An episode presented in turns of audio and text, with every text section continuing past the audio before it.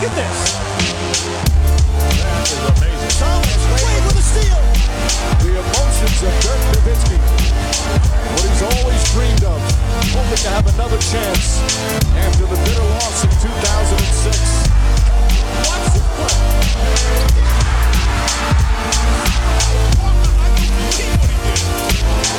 That is amazing. Hallo und willkommen zu Gut Next, dem deutschen Basketball-Podcast im Internet. Mein Name ist André Vogt und ich grüße euch zur neuen Folge unseres kleinen, aber feinen Basketball-Hörspiels heute mit dem Fragen-Podcast am Freitag. Und der wird präsentiert von manscape.com und Good News, everyone. Das wird hier nicht nur jetzt von manscape.com präsentiert bis Ende des Jahres. Solange lief der Deal, den wir da hatten. Nein, heute kam eine Mail und sie haben, gesagt, hey, das läuft so gut mit deiner Community die kaufen sich unsere Produkte so, wie wir uns das vorstellen. Ähm, danke für deine Arbeit dieses Jahr für uns und äh, wir wollen gerne weitermachen bis Ende März. Und habe ich gesagt, let's do it. Weil das Amerikaner sind, sonst hätten sie mich nicht verstanden. Und äh, ja, deswegen vielen, vielen Dank an Manscaped, aber noch mehr Dank an alle von euch, die das möglich machen, dass so eine Unternehmung, die ja, jetzt ein Jahr also wirklich auch, auch bei mir standen, auch in der Zeit, wo ich dann vielleicht nicht wirklich geliefert habe, äh, als mein Vater gestorben ist, meinten die, ey, kein Thema, kriegst das gleiche Geld, mach dir keine Sorgen. Ähm, ne, Get whole haben sie mir geschrieben, ne, ähm, ey, we're behind you 100%. Und jetzt sieht man ja auch, ey, geiler, geile Leute, geile Typen und geile Produkte. Ähm, von daher kann ich es nur empfehlen, wenn du wirklich sagst, hey, jetzt kurz zu Weihnachten, ich will mir noch selber was gönnen oder vielleicht bestelle ich noch was jemand anders, obwohl ich nicht weiß, ne, jetzt so vor Weihnachten, eine Woche jetzt gut, puh, da muss man schon aufpassen, wenn das das einzige Geschenk ist, was man hat. Aber wie gesagt, den Lawnmower 4.0, auch den Lawnmower 3.0. Aber ich bin der Typ, der immer gern die neueste Technik hat. Ähm, kann ich nur empfehlen, der Weed Wacker, all diese guten Dinge, gönnt's euch. Auch wenn es vielleicht nicht, wenn es vielleicht nach Weihnachten kommt, ist da auch egal. Hauptsache ihr habt was davon, Hauptsache es macht euch Spaß. Und mir macht diese Koop komplett Spaß. Und wie gesagt, ne, ich hätte mich auch so tierisch bedankt für die anderthalb Jahre, die jetzt dabei sind. Wenn es jetzt zu Ende gegangen wäre, hätte ich vollkommen verstanden. Aber jetzt weiter zu verlängern, Wahnsinn. Vielen, vielen Dank, Manscaped. Und vielen Dank wie gesagt, alle da draußen, die sich die Produkte gegönnt haben und auch sehr zufrieden sind, wie ich an oft, sehr, sehr oft, eigentlich fast nur, nur von euch auch gespiegelt bekomme. So sagt man das, glaube ich, im Business-Jargon. Aber kommen wir zu euren Fragen, die ihr reingestellt habt, überall. Ich habe heute mal auf Twitter geschrieben, hey, wollen wir nicht alle zu Instagram? Wer weiß, wie lange Twitter noch, es noch gibt, solange es noch da auszuhalten ist. Äh, aber ihr könnt es natürlich überall stellen. Ne? Twitter.com slash drehvogt, äh, Instagram.com slash drehvogt, Facebook.com slash drehvogt, äh, YouTube.com slash drehvogt. Überall gucke ich rein. Auch Mail geht auch at dre.gutnext.de, aber ähm, da kommt eigentlich am wenigsten. Aber egal. Fangen wir an. Mr. Marx. Ich weiß nicht, wo seine Frage herkam genau, aber sie steht hier. Werden die Mavericks, also die Dallas Mavericks, nachverpflichten? Gibt es einen passenden Spieler auf dem Markt, der Maximilian Kleber ansatzweise ersetzen könnte? Müssen wir erstmal erklären, warum die Dallas Mavericks denn Maximilian Kleber ersetzen wollen würden. Der macht eigentlich einen guten Job. Ja, macht er auch. Äh, sehr guten Job sogar, äh, vor allem defensiv, aber er hat sich verletzt äh, im Training. Zuletzt äh, hat sich ähm, ja, die Hamstring-Muskulatur äh, gerissen. Ist nicht ganz, es kommt nicht ganz raus, wenn man so liest, liest, was im Netz steht, wie schwer dieser Riss ist, ob es jetzt wirklich nur sich eingerissen ist oder durchgerissen ist. Das ist ja die Muskulatur an der oberen Rückseite.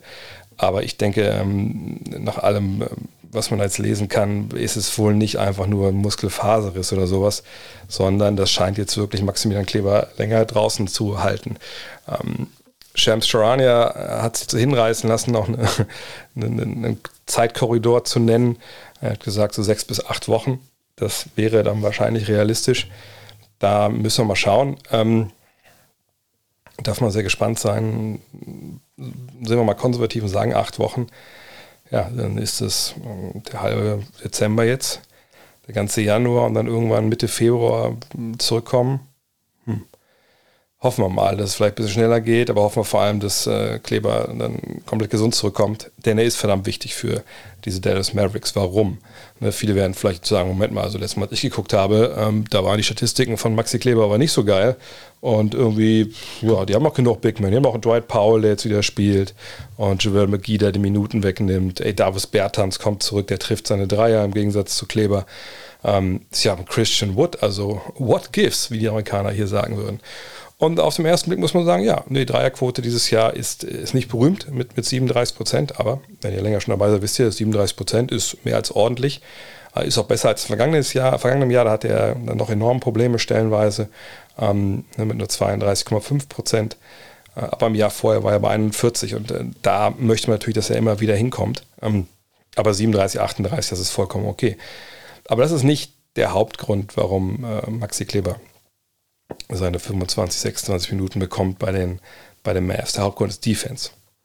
Und mm, das wird halt wahnsinnig schwer sein, irgendwie für die Mavs ihn zu ersetzen. Also ich will nicht sagen, es ist unmöglich, dass man ohne ihn irgendwie jetzt zurechtkommt und ein Spiel gewinnt.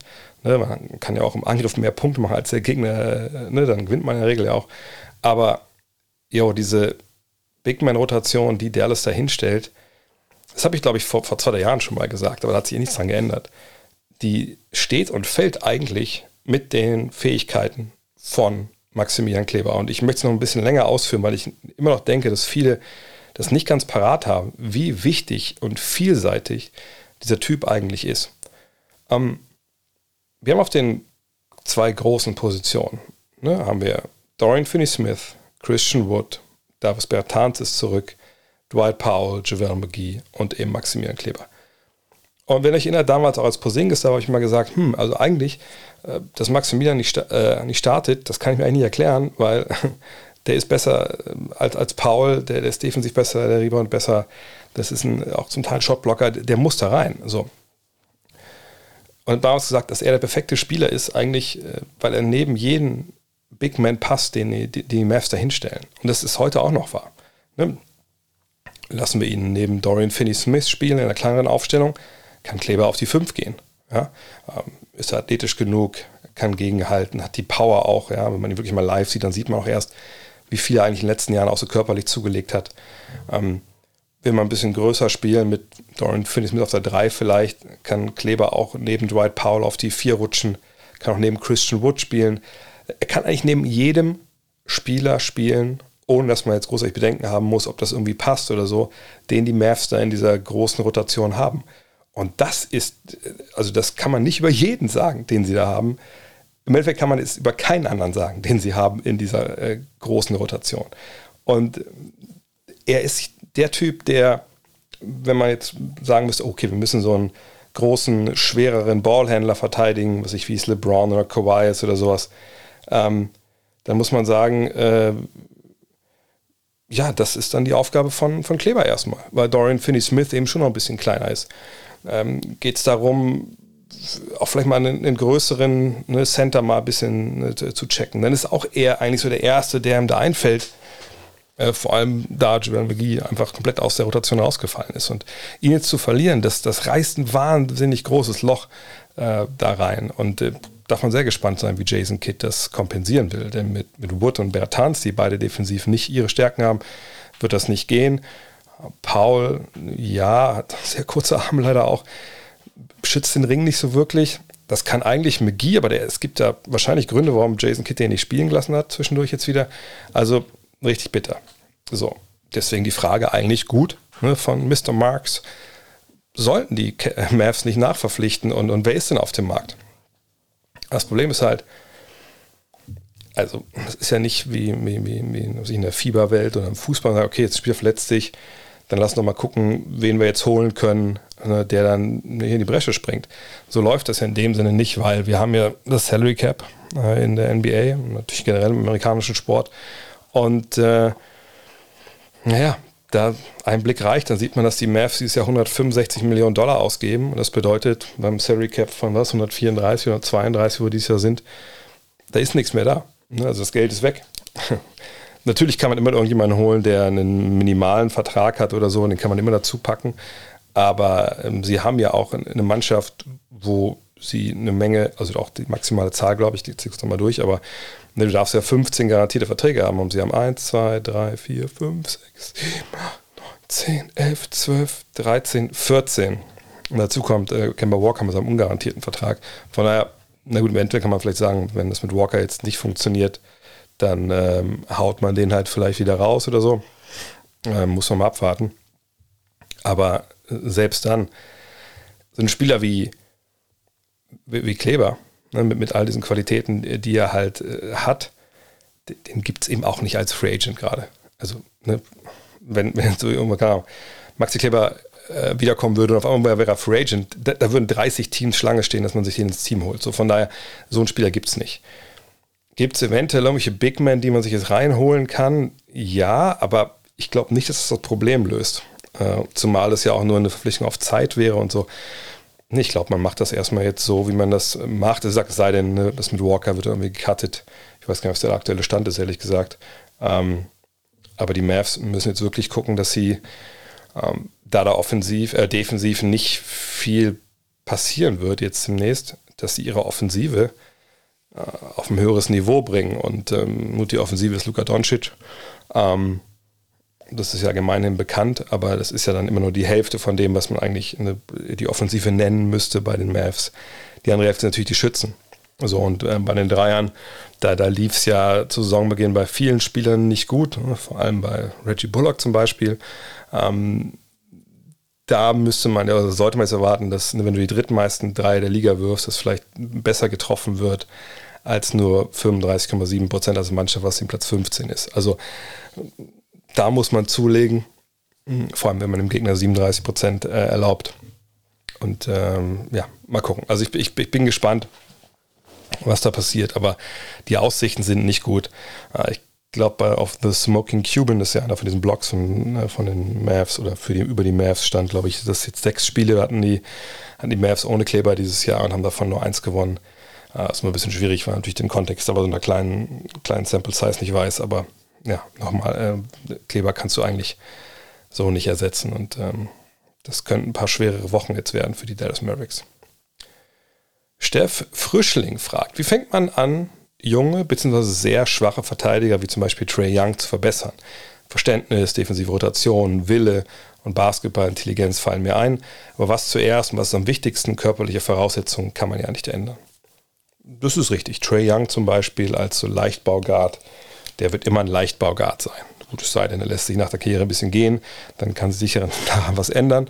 Aber wenn er äh, auf hohem Niveau Basketball spielen will, dann würde ich davon ausgehen wollen, dass der ungefähr äh, immer so bei seinem Körper bleiben wird.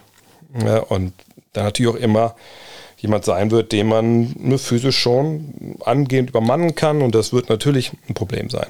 Äh, ein sehr prominentes Beispiel war natürlich auch Isaiah Thomas, der, also der Jüngere, der einfach zu klein war, um dann defensiv nicht sehr, sehr negativ aufzufallen in den Playoffs. In der regulären Saison ist immer noch ein bisschen was anderes. Ähm, von daher daran kann man eigentlich jetzt nichts ändern. Ne? Du kannst Leute ja nicht aufpumpen oder auf die Streckbank legen. Ne? You can't teach height. Da kommt das ja auch so ein bisschen her. Aber ähm, defensiv Einfluss zu nehmen, hat nicht unbedingt dann was damit zu tun, dass du kräftig bist oder, oder lang bist. Ja, wie Maxi Bogues, wenn wir mal ganz klein anfangen wollen, der hat es ja auch verstanden, in der NBA zu funktionieren. War der jetzt ein grandioser Verteidiger, den, den man irgendwie nicht schlagen konnte? Natürlich nicht, aber äh, er war dann trotzdem halt äh, darauf angewiesen, dass er, was ihm so an Länge abging, dass er das ausgelegt. Und der hat es eben mit ja, einer ziemlich äh, pestigen Art äh, von On-Ball-Defense, Verteidigung am Ball hinbekommen, ne, dass man, wenn man gegen ihn nach vorne gedribbelt ist, ich glaube, es gibt ein Zitat, glaube ich, von, von Magic Johnson, der gemeint hat, ey, wenn ich gegen die nach vorne dribbeln musste, ey, ich wusste immer nicht, wo der, wo der rumturnt, so, ne, weil ich habe ja eh, ich bin ein großer Guard, ich habe einen langen Weg vom Ball, von der Hand zum Boden und der schoss da immer rein, man musste krass aufpassen, das hat einen echt genervt, so. Aber das ist dann halt was, nicht was, was automatisch passiert. Also ich kann gegen einen kleinen Spieler nach vorne dribbeln und der ist für sich nur 1,70 groß. Das nervt mich dann nicht großartig, wenn er nicht sich die Mühe gibt, ne, mich zu attackieren, mir Druck zu machen. So, und das kommt, da kommt dann alles zusammen. Und das ist zum einen natürlich Verständnis für die eigene Rolle, Verständnis für das, was für dich funktioniert defensiv, was kann ich gut, äh, womit kann ich den Gegner nerven, womit kann ich ihn seine Stärken nehmen, aber wo setze ich mich auch jetzt nicht einer großartigen Gefahr aus, dass ich geschlagen werde und dann ne, ja, nutzt der beste Druck nichts, wenn der Typ mir vor, vorbei dribbelt und mich zur Seite schiebt, so ein bisschen, weil ich nur 40 Kilo wiege, ähm, dann muss trotzdem die Hilfe kommen. Von daher, ich tue mir ein bisschen schwer, ähm, da jetzt einen Punkt zu finden, wo man anfängt. Ich finde auch Basketball, IQ und Verständnis, das sollte man in dem Sinne auch nicht trennen. Ne? Das ist halt eins. Du, du musst verstehen, deine Rolle, was du kannst, äh, was du leisten kannst, was du nicht leisten kannst. Die Situation musst du erkennen, ne, wann du näher, eher dran gehen kannst.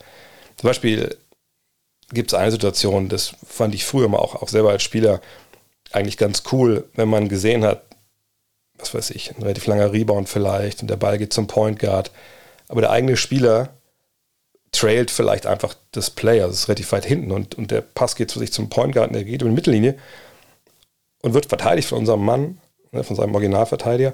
Warum nicht mal schneller zulaufen an der Mittellinie und einfach mal kurz doppeln oder kurz gucken, ob man irgendwie da billigen Turnover hinbekommt. Oder zumindest, dass er den Ball aufnimmt und ne, nicht, dass sie nicht direkt in ihre Early Offense reinlaufen, solche Geschichten. Ähm, es hat viel mit Coaching zu tun, hat viel damit zu tun, was Mannschaften machen wollen, was sie nicht machen wollen. Ähm, aber natürlich auch davon, damit, was die Spieler ähm, gelernt haben bis zu dem Zeitpunkt und wie sie ihre Rolle verstehen. Da gehört auch die auch defensive Rotation hinzu. Und das ist, wie gesagt, alles für mich Coaching und, und Weitergeben. Und das ist ja das, was man eigentlich auch ne, von einem Trainerstab erwartet. Von daher, und eigentlich tut mir das ein bisschen weh, das jetzt so zu formulieren, weil ich denke, es ist immer so eine, so, eine, so, so, so eine Ausrede eigentlich, bin ich schon hier beim Thema Willen.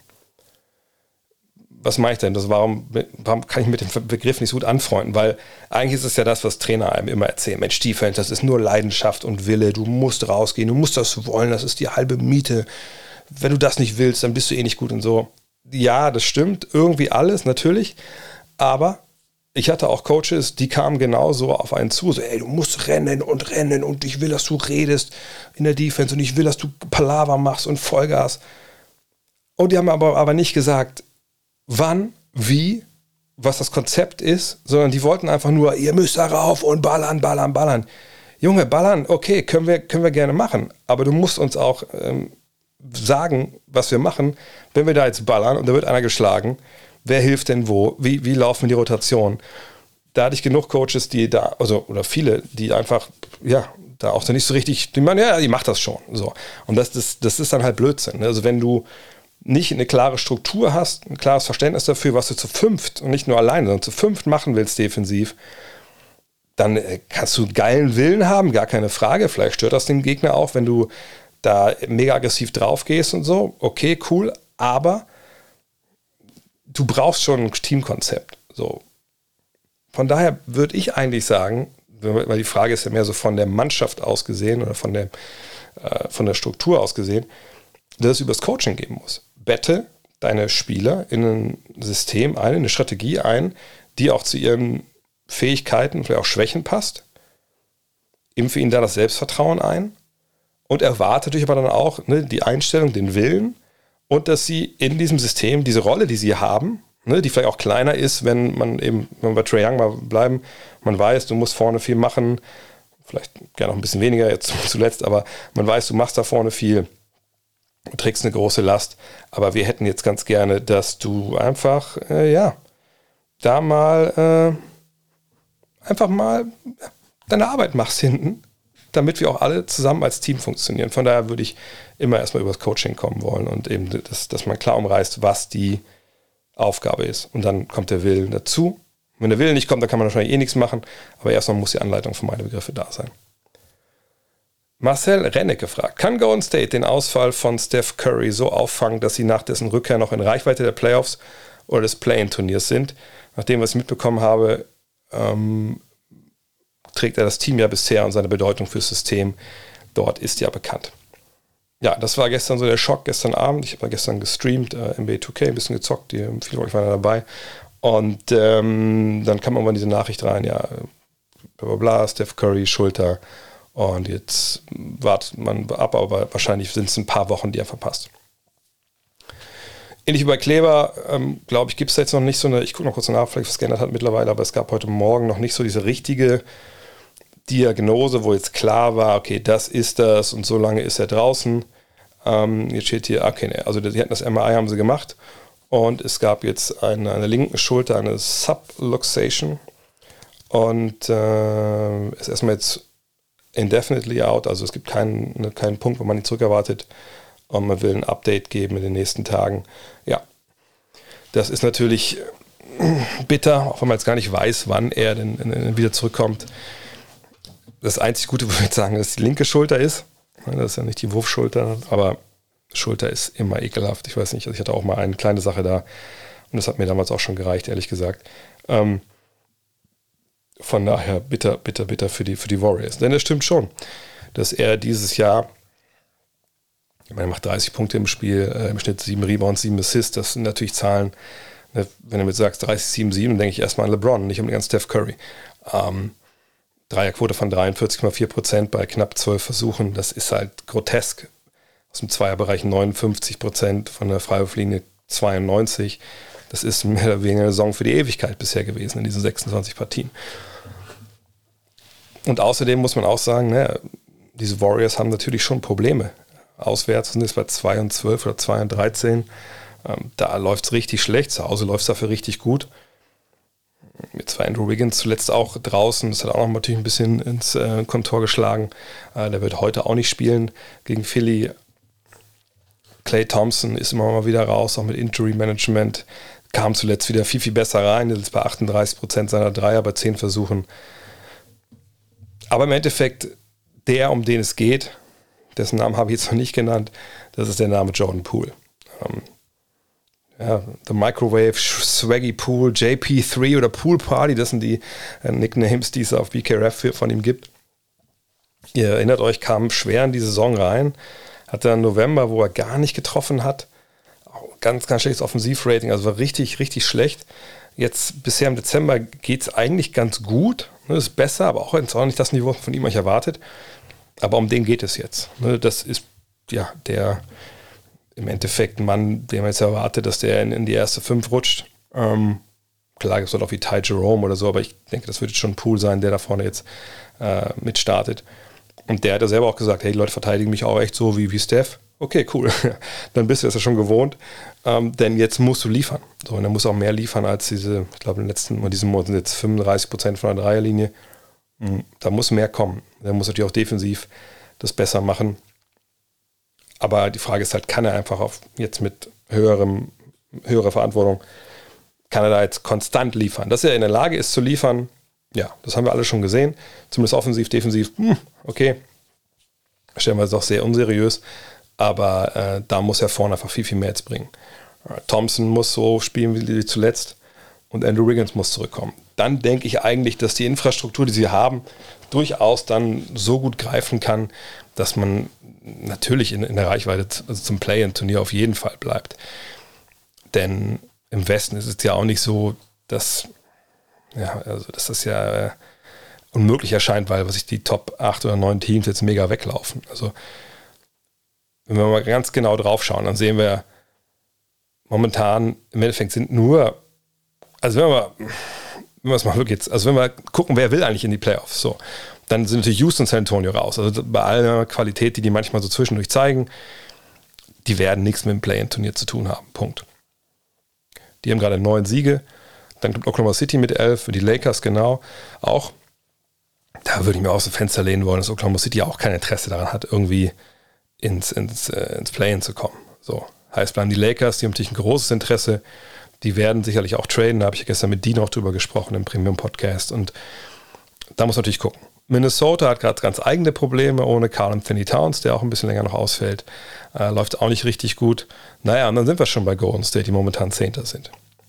Ja, mit 14 Siegen, genau wie die, ähm, genau wie die Mavs, genau auf Platz 9, die jetzt ja auch Probleme haben. Ja, und die Clippers und Utah, beide mit 17.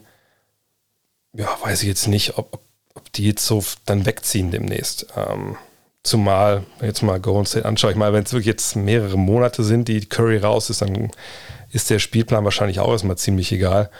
Aber wir sind jetzt gerade auf einem Roadtrip. Ja gut, Philly, Toronto, die Knicks und Brooklyn. Das können auch alles vier, obwohl Toronto es gerade nicht so gut läuft, aber das können alles vier Niederlagen werden. Dann kommt Memphis. Ja, ist schon nicht so leicht. Dann kommen die Hornets. Okay, da kann man sicherlich auch so gewinnen. Dann kommt Utah, dann kommt Portland, Atlanta, Detroit, Orlando, Phoenix. Das ist ein langer Homestand dann ins neue Jahr rein ja, wie gesagt, vielleicht müssen wir auch gar nicht großartig hantieren mit, der, mit dem Spielplan. Ich denke, sie bleiben in, in, in Distanz, sie bleiben zumindest im Play-In. Ah, ich glaube, Heimvorteil kann man jetzt abschmenken. Das wäre vielleicht eher auch so schwer geworden. Äh, vielleicht gibt es äh, die Chance dann einfach auch, dass Pool wirklich in die Spur kommt und wirklich ne, die Ballbesitz bekommt, die er vielleicht braucht.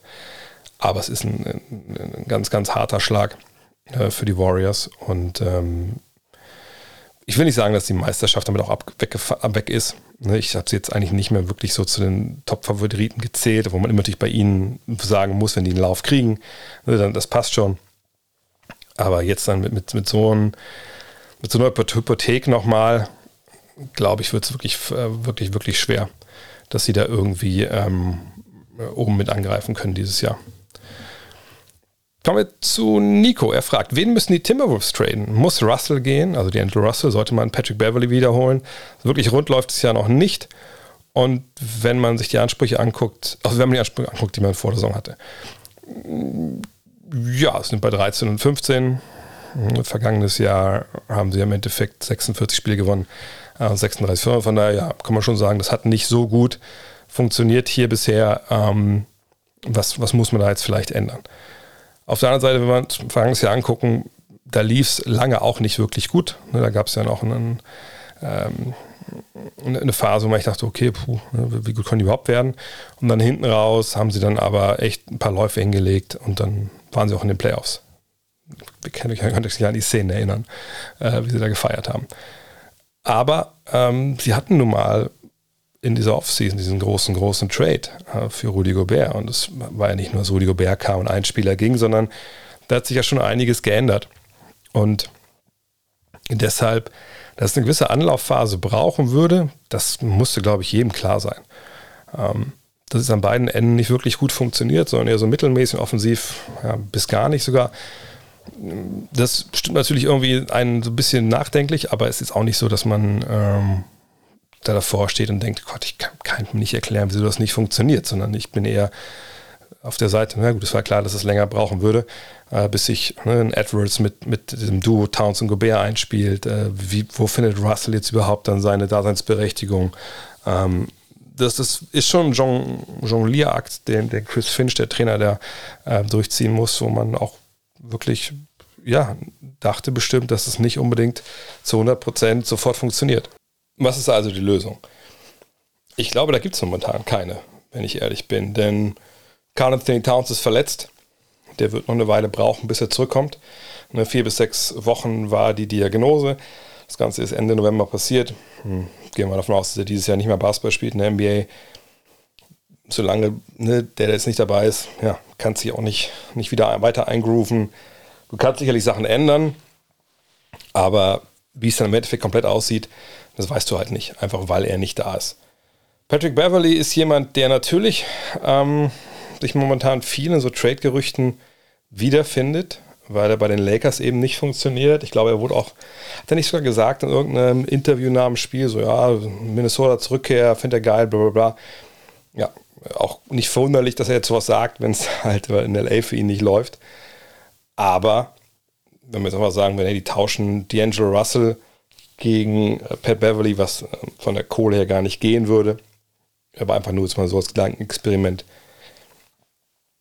Ich glaube nicht, dass die Timberwolves dann grundsätzlich besser wären, wenn ich ehrlich bin. Ich meine, ihr wisst das, ich bin kein Fan von der Arbeit von D'Angelo Russell mit der bin ich leider Gottes über die Jahre dann doch vertraut. Ähm, ich glaube nicht, dass das der Point Guard ist, den so eine Mannschaft braucht, wo es schon ein gewisses hm, Chemie-Experiment ist, dass das alles zusammenpasst.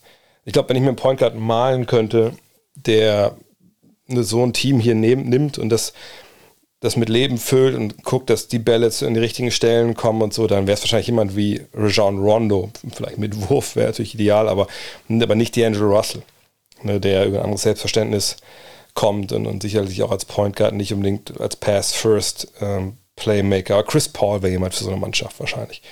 Ähm, aber wie gesagt, natürlich kann man überlegen, was man jetzt macht, nur ohne, ohne Towns macht erstmal keinen Sinn einen Trade von Russell für irgendwen anders. Naja, wer will denn D'Angelo Russell? D'Angelo Russells Vertrag läuft aus. Ne, das sind noch 31,4 Millionen. Gut, das kann man jetzt vernachlässigen. Das spielt jetzt nur eine Rolle, wenn man ne, diesen Trade dann fertig machen will, dass man irgendwie das Gehalt da passen müssen auf beiden Seiten. Aber den holt jetzt ja keiner, um ihn dann unter Vertrag zu nehmen nächstes Jahr. Also einen richtigen Gegenwert kannst du da eigentlich nicht erwarten, es sei denn, du findest irgendwie eine Mannschaft, die Geld sparen will nächstes Jahr, die einen auslaufenden Vertrag braucht und Leute wegschicken kann, weil einfach dieses Jahr eh um nichts geht. Aber da fällt mir ehrlich gesagt jetzt niemand gerade ein äh, und auch nicht jemand, wo ich denken würde, da kommen dann Spieler, wie gesagt, zu Pass First, Glue Guys, ne, Playmaker, die hier jetzt dieses Team besser machen. Ähm, ne, ich glaube, die Timberwolves haben eh ziemlich Anführungszeichen faszinierende Offseason vor sich. Ähm, sie können eventuell was am Free Agent Markt machen, ne, weil, wie gesagt, Russell weg ist mit seiner Kohle. Torian Prince ist nicht garantiert, Jordan McLaughlin ist nicht garantiert, aber den glaube ich, den finden sie ganz gut. Vielleicht sollte der auch ein bisschen mehr spielen. Vielleicht lief es dann besser. Aber allein jetzt, wenn Russell und Prince weg sind, dann sind es ja knapp 40 Millionen, die dann abschmelzen vom, vom Cap. Und dann ist man nächstes Jahr in der Lage, vielleicht noch, noch jemanden zu holen, der besser passt. Aber warten wir es ab. Und das ist auf jeden Fall erstmal jetzt ein, ein Work in Progress und äh, das ist nach knapp, was sagen wir jetzt, 35, 40 äh, Spielen nicht funktioniert. Das war eigentlich äh, abzusehen. So viele Spiele haben wir noch gar nicht, nehmen wir erst 30 ungefähr. Heuvoy fragt, die Wolves kassieren aktuell mehr Punkte pro Spiel als die Jazz, von denen sie Rudy Gobert geholt haben. Wie kann das sein? Hm. Wenn du mir jetzt gefragt hättest, wie das sein kann, dass Alexander Zverev, jetzt werdet ihr gleich merken, ich habe da keine Ahnung von, aber äh, Alexander Zverev äh, Rückhand ist äh, zuletzt nicht gut gewesen. Jetzt hat er sich aber den Top-Rückhandtrainer geholt, der zuvor mit, was weiß ich, keine Ahnung.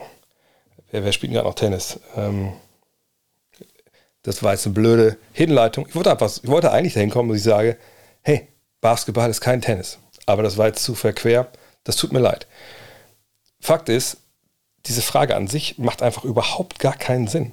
Weil, weil, also nur weil ich jetzt einen Defensivcenter von einer zuvor dann guten Team-Defense geholt habe ähm, und ich stecke den in meine Mannschaft rein, wo kein anderer Spieler gleich ist, ne, also in dem Fall von den Jazz oder so, dann kann ich ja nicht sagen, oh, das hat jetzt hier nicht funktioniert, weil wir sind schlechter als Verteidigung als die Jazz. Das muss an Rudi Gobert liegen. Also das, das, das, das, das das, so darf man nicht denken. Das, das, das, Basketball ist kein Tennis, das ist kein Einzelsport, das ist ein Teamsport. Du kannst, wenn du, du kannst der beste Verteidiger der Welt sein. Wenn du in Utah einem Team bist, und so war es ja bei Gobert, wo es auf dem Flügel ja, eine Menge Leute gibt, die nicht wirklich gut ihren Job da machen. Aber irgendwie kriegen sie es da trotzdem irgendwie hin, dass zumindest die, die Strategie äh, verfolgt wird, die Quinn Snyder da, ne, der Ex-Coach, äh, dargelegt hat. Und dann funktioniert es irgendwie. Ja, es passt ganz gut zusammen, nur halt dann in den Playoffs irgendwann, dann kann man sich darauf einschießen, dass du halt ein paar absolute krasse äh, Nicht-Verteidiger hast und dann hast du einen Superstar, Donovan Mitchell, der dann auch mal auch denkt, so, also Defense, nee, hab ich gar keinen Bock mehr drauf. Naja, dann kann es auch mal in die Hose gehen, aber in der Regel dann so ein bisschen wie okay, weil sich viele nicht ganz auf dich vorbereiten können. Gut. Aber du kannst ja dann diesen, diesen besten Verteidiger nehmen und den rüberbringen in die andere Situation Situation, wo du eben zwei Big Men hast. Und ich habe das, wann habe ich die Wolves kommentiert? Vergangene Woche, glaube ich. Da habe ich es mir im Vorfeld auch ein bisschen genauer mal angeschaut. Und dann gab es dann auch dann ein Video bei ähm, uh, Thinking Basketball. Ähm, und das, ja, das Problem an der Verteidigung, wenn man es mal runterdampft von Minnesota ist, du hast jetzt zwei Big Men. Und das stellt dich als Mannschaft als Mannschaft, nicht einen Spieler, sondern als Mannschaft defensiv stellt dich das, wenn die beiden Big Men gleichzeitig auf dem Feld sind, stellt dich das vor eine relativ besondere Aufgabe. werdet es nicht glauben, die besondere Aufgabe ist, dass zwei Big Men auf dem Feld stehen. Weil das zwei Jungs sind, die nicht unbedingt am Flügel und Blöcke rumrennen können, die sicherlich auch ein bisschen mehr Abstand nehmen müssen, wenn es zu einer Pick-and-Roll-Situation kommt und sie vielleicht einen kleineren Spieler verteidigen. Und was das dann mit sich bringt, ich kann nur empfehlen, ich kann das hier nicht alles ausführen, auch ohne, dass man mich sehen kann. Von daher guckt gerne mal bei Thinking Basketball rein, da, da gibt es auf YouTube dieses Video. Was das halt mit sich bringt, ist, dass du, wenn du eben nicht Gobert und nicht äh, Towns bist, sondern die anderen drei, du musst eigentlich anders verteidigen in, in vielen kleinen Situationen oder kleinen Momenten, äh, als du das tun würdest, wenn eben nur ein Big Man auf dem Feld äh, ist. Und das musst du halt coachen. Das muss sich einschlagen. Das meinte ich Finn auch. Ne? Dass, dass das nicht alles sofort funktioniert, war eigentlich klar. Und gerade defensiv haben sie da halt Probleme. So. Jetzt kann man natürlich gucken, aber wie ist es denn, wenn, äh, wenn nur Gobert auf dem Feld steht oder so? Die Zahlen habe ich jetzt gerade nicht parat. Das werden wir auch vielleicht sehen, ob demnächst, ne, jetzt, wenn Towns länger fehlt, ob es da anders läuft. Aber Fakt ist einfach, dass das defensiv eine andere Strategie äh, braucht. Äh, du brauchst äh, andere, ja, ähm, kleintaktische Anpassungen, die halt nicht so leicht äh, beizubringen sind, äh, weil heutzutage kaum einer mit, mit zwei Big Men spielt. So. Ähm, aber es hat nichts mit Gobert zu tun, in dem Sinne. Also natürlich hat es mit Gobert zu tun, weil er da hinkommt, jetzt hat man zwei Big Men, aber es könnten, hätte auch ähm, was weiß ich, Carl Anthony Towns oder Marcus Cousins sein können. Hätte man ganz, ganz ähnliche Probleme gehabt und hätte ähnliche Anpassungen vornehmen sollen und müssen. Und die haben sie wahrscheinlich nicht vorgenommen in Minnesota oder sie haben es versucht und es klappt nicht. Aber wie gesagt, zu sagen, hey, der war ein geiler Verteidiger, jetzt kommt er dahin, jetzt macht aber die alte Mannschaft verteidigt besser als, als die seine neue, das ist leider Gottes sehr, sehr, sehr, sehr kurz gedacht. Und das dürfen wir uns in, in, in dieser Situation einfach auch nicht, dürfen wir uns nicht leisten, so zu denken. Wayne Schlegel fragt, gehört Zion Williamson in seiner jetzigen Form in die erweiterte MVP-Diskussion? Er legt die entsprechenden Zahlen bei guter Effizienz auf und der Teamerfolg ist auch inzwischen da. Wie weit kann es für fitte Pelicans in die Saison noch gehen? Und vielleicht ein, äh, ein Aufruf an alle da draußen. Ich habe ja kein Problem damit, Fragen zu beantworten, äh, jeglicher Couleur. Aber lasst uns doch bitte ich das ja schon, ich beantworte das ja immer gleich. Lass uns einfach aufhören mit diesen Fragen. Wie weit kann es für Mannschaft A oder B dieses Jahr gehen? Weil das ähm, ist im Endeffekt, äh, man kann es ja nicht beantworten. Also A, Verletzungen will ich gar nicht anfangen, aber wer spielt gegen wen? Ich sage jedes Jahr, Playoffs sind Matchups und ne, nicht, deswegen haben wir vorher den Matchup-Führer in der, in der Five, ne, dass man auch sehen konnte, hey, gegen die Teams gewinnen die wahrscheinlich, gegen die Teams gewinnen die wahrscheinlich nicht. So, ähm, von daher, das lassen wir mal ganz außen vor vielleicht nur so viel, weil auch sicherlich ein Großteil auf diese, diesen Punkt abzielt, können diese Pelicans mit dieser Mannschaft, die natürlich mit Zion Williamson zum Beispiel ganz, ganz jung auch besetzt ist auf ein paar Positionen. Können die Meister werden? Nein, das können sie sicherlich nicht. Da bin ich mir relativ sicher.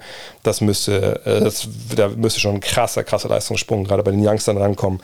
Und sie müssen es irgendwie schaffen, dass CJ McCallum, und während der Saison schaffen es gerade, aber Playoffs was anderes, müssen die CJ McCallum defensiv verstecken. Und da habe ich große, große Fragezeichen. Ähm, aber Zion Williamson gehört in die MVP-Diskussion. Ne? Da sage ich auch wie jedes Jahr, wenn es um die erweiterte MVP-Diskussion angeht, ja, äh, kommt darauf an, wie weit ihr die aufziehen wollt. Wollt ihr fünf Spieler nennen, wollt ihr zehn Spieler nennen, ähm, wie, ihr, wie, wie, ihr möchtet. Ähm, für mich gehört er rein, auch weil das defensiv jetzt besser zu sein scheint, als man das erwarten konnte. Da muss ich noch ein bisschen genauer reinschauen, das habe ich ein bisschen auf, aufgeschrieben fürs neue Jahr. Äh, da mal deep zu diven, vielleicht mache ich das nächste Woche auch mal bei Buckets, ähm, beim, beim Livestream. Aber nee, wenn er so spielt wie jetzt, mit dieser Wucht, äh, mit dieser Effizienz, die auch in der Frage schon angesprochen wird, dann ist er natürlich jemand, der mit 25, 7 und 4 da mit in Diskussion gehört. Ähm, sind das jetzt Zahlen, wie sie die Spieler auflegen, die natürlich auch dann sich 7, 8 Assists noch dazulegen, wie Luca oder so. Nee, das nicht. Ist er für mich MVP oder Top 3? Nö, ist er auch nicht. Aber wenn wir von erweiterten Diskussionen sprechen, also jetzt von Top 5 ausgehen zum Beispiel, da könnte ich mich schon dazu hinweisen lassen, zu sagen, wenn ich jetzt nochmal Wahlrecht hätte, dann am Platz 5, glaube ich, da macht man sich nicht, nicht lächerlich derzeit, weil sie eben auch da vorne stehen im Westen, wenn man ihn da aufschreibt. Ähm, aber wir müssen abwarten. Das, wie gesagt, ich werde einmal nach 40 Spielen meinen, meinen Zwischenstand geben oder wer für mich MVP ist nach 40 Spielen, 41 Spielen und dann am Ende, aber wie gesagt, nicht, nicht jede Woche. Max F. Wieso spielt gefühlt, das ist die letzte Frage jetzt zum Thema MVP, Kevin Durant in der MVP-Debatte bisher sogar keine Rolle. Legt unfassbar starke Zahlen auf und macht fast jedes Spiel, hat zum Teil sogar ohne Irving und Simmons das Team getragen. Für mich sehr starke Argumente, sollten die Netz so stark bleiben wie im Moment gucken wir uns das kurz an. Äh, die Nets sind Vierter, 17 ne, und 12 haben sie aufgelegt. Das ist ungefähr vom Tabellenstand her, was man erwarten konnte. Vielleicht sogar ein bisschen besser. Ähm, und Durants Zahlen ja, sind 30 Punkte, 7 äh, Rebounds, 6 Assists, 2,4 Stocks, also Steals und Blocks zusammen. Äh, Dreierquote von ja, 35 Prozent, Zweierquote von 63 Prozent. Das ist natürlich, ja, das ist sehr, sehr gut. Allerdings müssen wir sagen, dass das natürlich Zahlen sind, so gut die sind. die sind jetzt nicht unfassbar gut für Kevin Durant. Das sind halt Kevin Durant-Zahlen. Die Zweierquote ist, ist viel höher, als es jemals war bei ihm, gar keine Frage. Dafür ist die Dreierquote relativ tief. Also die letzten beiden Jahre war das schon viel, viel mehr. Aber ansonsten die Zahlen, jetzt hat er 29,9, 7,4 und 6,4 aufgelegt. Also da hat auch ein bisschen mehr gespielt. Aber ne, das, wie gesagt, das ist jetzt nicht so, wir denken, Gottes Willen, was macht denn Kevin Durant da? Das ist ja unfassbar. Da, das hat ja keiner kommen sehen. Und sind das Zahlen, die sind ja auf einem Level mit dem, was ich gerade über Zion gesagt habe, und den hatte ich da mit in der Konversation. Ja. Habe ich KD auch in der erweiterten MVP-Debatte? Fuck nein. Ich würde ihn dieses Jahr nie im Leben und selbst wenn 449 NBA-Spieler, keine Ahnung, in einem katastrophalen, was weiß ich, was passieren muss, damit die alle sterben, und er ist der Einzige, der übrig ist, dann sage ich, gut, dann gibt es dieses Jahr keine, keine Michael Jordan-Trophäe. Sorry. Dann äh, ein Jahr jetzt ohne. Und der Grund ist, glaube ich, jedem klar. Das ist der Typ, der im Sommer seiner Mannschaft gesagt hat, für die er jetzt Basketball spielt, immer noch, yo, ich habe keinen Bock mehr jetzt zu spielen. Äh, ihr habt meinen Kumpel ein bisschen komisch behandelt. Ähm, nö, ich möchte jetzt getradet werden. Und zwar heute, wie bitte? Ob ich letztes Jahr einen Vertrag unterschrieben habe über fünf Jahre, maximal für krasse Kohle. Ja, ist richtig, aber das ist mir scheißegal. Ich bin Kevin Durant und ich möchte jetzt hier weg und von daher bitte. Wie, ihr habt überall angerufen und irgendwie möchte keiner euren Mondpreis für mich bezahlen. Ja, dann könnt ihr vielleicht ein bisschen weniger für mich nehmen. Äh, wie das geht nicht. Okay, ähm, also es gibt keinen Trade oder was? Nein. Ja, dann fände ich es gut, wenn ihr den Trainer und den Manager entlassen könntet, weil die irgendwie, also, ne, finde ich nicht so cool, die beiden und irgendwie, wie auch mein Gesicht waren. Dann spiele ich wieder, wenn, wenn, wenn die beide gefeuert werden. So, ich meine, es ist so gekommen. Sean Marks ist noch da, Steve Nash ist weg. Jetzt kann jeder sich selber zusammenreimen, ob das mit dem Sommer was zu tun hat oder nicht. So zynisch möchte ich eigentlich nicht sein, aber äh, naja. Nur, wie kann so ein Spieler MVP werden? Für wen ist der denn wertvoll? Klar, der legt geile Zahlen auf und so, reden wir nicht drüber. Aber das ist ja, der MVP Award ist ja ein bisschen mehr als Zahlen zusammenzuzählen. Und ganz ehrlich, wie gesagt, ich, ich, ich käme nicht bei ihm an. Ihr könnt mir alle. José Alvarado wäre für mich momentan mehr MVP in der MVP-Debatte als, äh, als Kevin Durant. Weil der für sein Team das ganze Jahr da war, äh, der nicht dem, dem, dieser ganzen Franchise so unfassbar geschadet hat. Also, weil, ich meine, es ist ja nicht so, dass, dass Durant jetzt nur wie mal eine schlechte Woche hatte und mal wie ausfallend geworden ist und auf Twitter irgendwie äh, was weiß ich, Scheiße geschrieben hat und gedacht hat, oh, ich wurde gehackt, sondern nein, der hat über Wochen und Monate diese Franchise äh, ähm, ja, Geise gehalten, der hat äh, seine Mitspieler vor den Bus gestoßen, genauso wie den Manager und den Trainer. Ähm, der hat wahrscheinlich, wenn wir ehrlich sind, sogar eine ganze Menge Leute fast den Arbeitsplatz gekostet. Denn ne, die, ich meine, das mache ich vielleicht fast zu weit auf, aber fuck it. Leute, die Tickets verkaufen und so bei den, bei den jeweiligen Teams, das sind ja oftmals auch nicht Festangestellte. Die machen das auf Provisionsbasis, die haben keinen Kündigungsschutz. Das ist in den USA ja auch irgendwie ein bisschen anders als bei uns. So, und wenn es bei der Truppe gut läuft und die, die Tickets fliegen raus und du kannst sie gut verkaufen, dann gibt es da auch mehr Leute in diesen Departments, in den Abteilungen. Und wenn es scheiße läuft, dann werden Leute auch gut rausgenagelt und gesagt, ja, sorry, jetzt machen wir keinen Job für dich. Meld dich mal, wenn wir wieder in die Playoffs kommen und so. Und das hängt auch alles ran an so einem Spieler wie Kevin Durant. Von daher, Kevin Durant für mich dieses Jahr auf gar keinen Fall irgendwo in dieser Diskussion hat er aufzutauchen. Wenn die, die, wenn die Meister werden und er spielt eine geile Finalserie, können wir ihm gerne den äh, Bill Russell Award geben, gar kein, gar kein Problem. Aber äh, regulärer Saison-MVP, nein, für mich überhaupt gar kein, überhaupt null vorstellbar, dass er auch irgendwie nur für eine Minute in diese Diskussion gehört.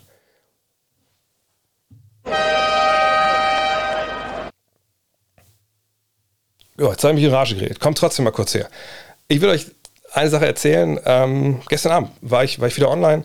Bei Twitch bin ich immer, eigentlich immer dienstags, aber ne, jetzt auch immer donnerstags in der Regel, manchmal vielleicht mal Freitag oder Mittwoch, äh, zocke ich halt NBA 2K23. Und ich habe ja angefangen, äh, dieser My-Era-Geschichte. Es gibt ja vier verschiedene Äras, wo man anfangen kann. Ich habe dann in der Kobe-Ära angefangen mit den Seattle Supersonics und führe die jetzt weiter und habe erfolgreich getankt. Dwayne Wade spielt bei mir. Obwohl, spielt Dwayne Wade noch bei mir? Ich glaube, ja doch, Dwayne Wade spielt noch bei mir. Ne? Ray Allen spielt nicht mehr bei mir. Ihr merkt, ich bin, also wenn ihr denkt, Trader Danny Ainge ist schlimm, na, ich bin ein bisschen schlimmer. Aber es macht total Bock. Ihr kommt vorbei, ähm, ihr, ihr, quatscht mit, äh, ihr entscheidet mit, ob ich wenig trade, etc. Ähm, und es ist einfach NBA 2K23, auch wenn ich den Dreier einfach immer noch nicht richtig drauf habe. Aber das, das packe ich mir noch drauf. Ich muss aber noch mehr zocken, dass ich da den richtigen Abwurf finde. Ähm, das macht aber wahnsinnig viel Spaß. Und für mich, wie gesagt, ist jetzt seit, seit Jahren wirklich der beste, die beste Auflage des Titels. Und es gibt gerade noch ähm, ja, einen Sale. Ne? Ihr könnt euch ähm, die NBA 2K3 NBA 2K3, 2K23, das rede ich. Ähm, es gibt ja die Amazon-Edition, die kann man sich gerade noch ziehen für statt 80 Euro für 34. Gibt es sicher auch andere tolle Händler, ich weiß aber nicht, ob die diesen Sale haben. Von daher, checkt es mal aus. Auf jeden Fall ähm, ist es was, wo man sich auch über die Feiertage, ja, ich glaube, die Zeit ganz gut vertreiben kann, ähm, um ein bisschen zu, äh, zu hupen zu Hause. Von daher checkt es aus, NBA 2K23 oder kommt und oder kommt nächste Woche vorbei. Am 23. Nee, am 22. Ja, da ist dann wieder soweit. Ein bisschen gezockt. Und vielleicht habt ihr mal eine Idee, wie ich meine Sonics äh, weiterkriege, weiterbringen kann, außer mit Tanking. Das sollte langsam mal Schluss sein nach zwei Jahren. Molch hat die nächste Frage. Er möchte wissen, wo soll Pöltl hin? Also Jakob Pöltl. Ähm, derzeit spielt er ja noch bei den Kollegen der San Antonio Spurs. Und er fragt, soll er bei den Spurs bleiben oder ähm, soll er gehen? Ich denke, die Chancen, dass ähm, Jakob Pöltl die Saison nicht zu Ende spielt in San Antonio, sind, sind sehr, sehr hoch. Ja ich würde sagen 80, 90 Prozent. Wenn er sich verletzt, ist vielleicht was anderes, aber äh, dass er nicht im, im, Ende, Ende Februar, Mitte Februar, wann ist die Trade Deadline? Ein bisschen früher, glaube ich. Ne? Ich glaube nicht, dass er den Februar, Februar erlebt als San Antonio Spur. Äh, oder den März. Warum? Ähm, er ist ein toller Ringbeschützer, gar keine Frage, hat defensiv ähm, da echt eine Qualität. Und ich glaube auch nicht, dass die San Antonio Spurs äh, ihn einfach so, so gehen lassen oder cutten oder sowas, natürlich nicht. Sondern natürlich ähm, möchten sie ihn, wenn es irgendwie geht, traden. Er hat einen auslaufenden Vertrag, er verdient äh, 9 bis 10 Millionen Euro, äh, Dollar. Und ähm, jemand wie er, wenn er fit ist, er gab es Knieprobleme, ne, der wird auf jeden Fall, ähm, der ist überall, also nicht überall begehrt, aber ist in vielen Stellen begehrt. Die Warriors wurden genannt, die Raptors wurden genannt ja, die Raptors brauchen vielleicht nochmal einen, einen längeren Spieler und sie kennen Jakob Pöttl, da hat er ja, da wurde er gedraftet 2016. Ähm, von daher, ich bin mir sicher, dass er die Saison nicht äh, da beendet und ähm, ich glaube Toronto, das klingt für mich nicht so super abwegig, wenn ich ehrlich bin. Ähm, soll er dahin? Ja, ich weiß nicht, ob er in Golden State so viel spielt dann. Von daher, Toronto fände ich, ich eigentlich eine ganz schöne Geschichte, ja. Matti Ulrich fragt, die Celtics starten mit einem Ersatzcoach in die Liga und gehen absolut steil. Teams der Top-Coaches sind am struggeln. Sind Head-Coaches überbewertet oder gibt es die Packung in den Playoffs? Ja, also ist es schon so, ich habe das vor Jahren mal in der Five geschrieben, dass ich denke, dass den Einfluss, den, den Coaches nehmen, in der Regel in der NBA, hm, dass der schon ein bisschen begrenzter ist. Und, und der Grund ist eigentlich relativ klar. Du kannst ja kaum trainieren. So. Äh, wenn du an Trainingseinheiten hast, dann hast du nicht eben sich Tour-Days oder du hast nicht ähm, immer Einheiten, wo alle sich tapen und dann wird richtig an was gearbeitet, sondern du hast viel diese Walkthroughs, diese Shootarounds. Das ist viel Video und solche Geschichten. Und ich, ich denke, natürlich ist es trotzdem wichtig, dass du einen guten Headcoach hast. Aber wenn man jetzt mal vergleicht, den Einfluss, den vielleicht ein Trainer in der Euroleague hat äh, oder ein Trainer in der NCAA hat, dann ist der in der NBA wahrscheinlich schon geringer. Gleichzeitig ist es so, wenn du natürlich Leute hast, wie, nehmen wir mal das extreme Beispiel Greg Popovich, der ja auch mehr ist als nur einer, der da Sachen aufs Brett malt, sondern der ne, die ganze Franchise ähm, mit aufgebaut hat, sage ich mal, als, als General Manager damals, der, oder zumindest diese Version der Franchise von Tim Duncan, ähm, der auch sich versteht, so ein bisschen als einer, der mitentscheidet, wer wenn ins Team kommt, überhaupt nicht jeder Coach hat ja auch Mitspracherecht, wer verpflichtet wird. Jemand, der wirklich einen, einen Plan hat, wie er ein System aufbaut von Grund auf. Und das ist auch nicht jeder Trainer. Nicht jeder Trainer hat, hat so den Überblick, hat, hat dann auch so eine offene Türpolitik, wie es bei Greg Popovich ist, wo der letzte Praktikant quasi noch Ideen mit einbringen kann. Ähm, sowas ist, ist wahnsinnig wichtig, auch weil du natürlich dann äh, Spieler entwickelst, so Eric Spurlster zum Beispiel in Miami mit, mit Pat Riley dahinter. Das ist, das ist mehr als nur, hey, wir spielen jetzt One-Up oder four, four Down oder was, was weiß ich. Ähm, oder 45 RAM, sonst was. Sondern das ist einfach, das ist ein ganzheitlicher Ansatz. Und wenn du solche Leute hast, und das passt mit Management, dann ist das Gold wert. Und dann ist es einfach auch was, was sich als Franchise und als Team weiterbringt. Nicht immer zur Meisterschaft, aber du bist einfach nachhaltig gut, du entwickelst Spieler. Und das, das, das sind eigentlich haben wir nur Vorteile. Aber du wirst es ganz, ganz selten haben in der NBA-Geschichte, wo man sagt, ja gut, Team A war klar besser als Team B, aber Team B hatte den besseren Coach und deswegen hat Team B diese Playoff-Serie gewonnen. Und das ist halt dann so der Punkt, wo man denkt, ja, also, ne, dann ist es natürlich schön, wenn du Greg Popovich hast. Und ich sage, dass Greg Popovich noch nie eine Playoff-Serie gewonnen hat für die, ähm, für die Spurs. Hat er sicherlich. Nur im Endeffekt geht es um Talent. Und dann, wenn Talent auf einem Level ist oder ganz nah beieinander ist, dann kann Coaching entscheiden. Aber Talent hat für meinen Begriff immer noch einen riesen, einen riesen Vorteil. Jetzt werden vielleicht einige von euch direkt aufmerken, okay, was war da mit, mit Dallas 2011 gegen die gegen die Heat. Ja, da muss man natürlich schon sagen, so vom Talentlevel äh, oben, also immer an der Spitze, natürlich mit, mit James, mit Wade und mit Bosch waren die Heat weit vorne weg. Denn in der das gab es im Endeffekt ja dann nur Nowitzki als Superstar und dann viele, viele gute Jungs. Aber diese vielen, vielen guten Jungs, die hatten dann die Heat halt nicht. Und die Heat hatten dann einfach auch spielerisch klare Schwächen, die dann ausgenutzt wurden und da war der Trainerstab sicherlich besser vorbereitet als, äh, als der von den Heat.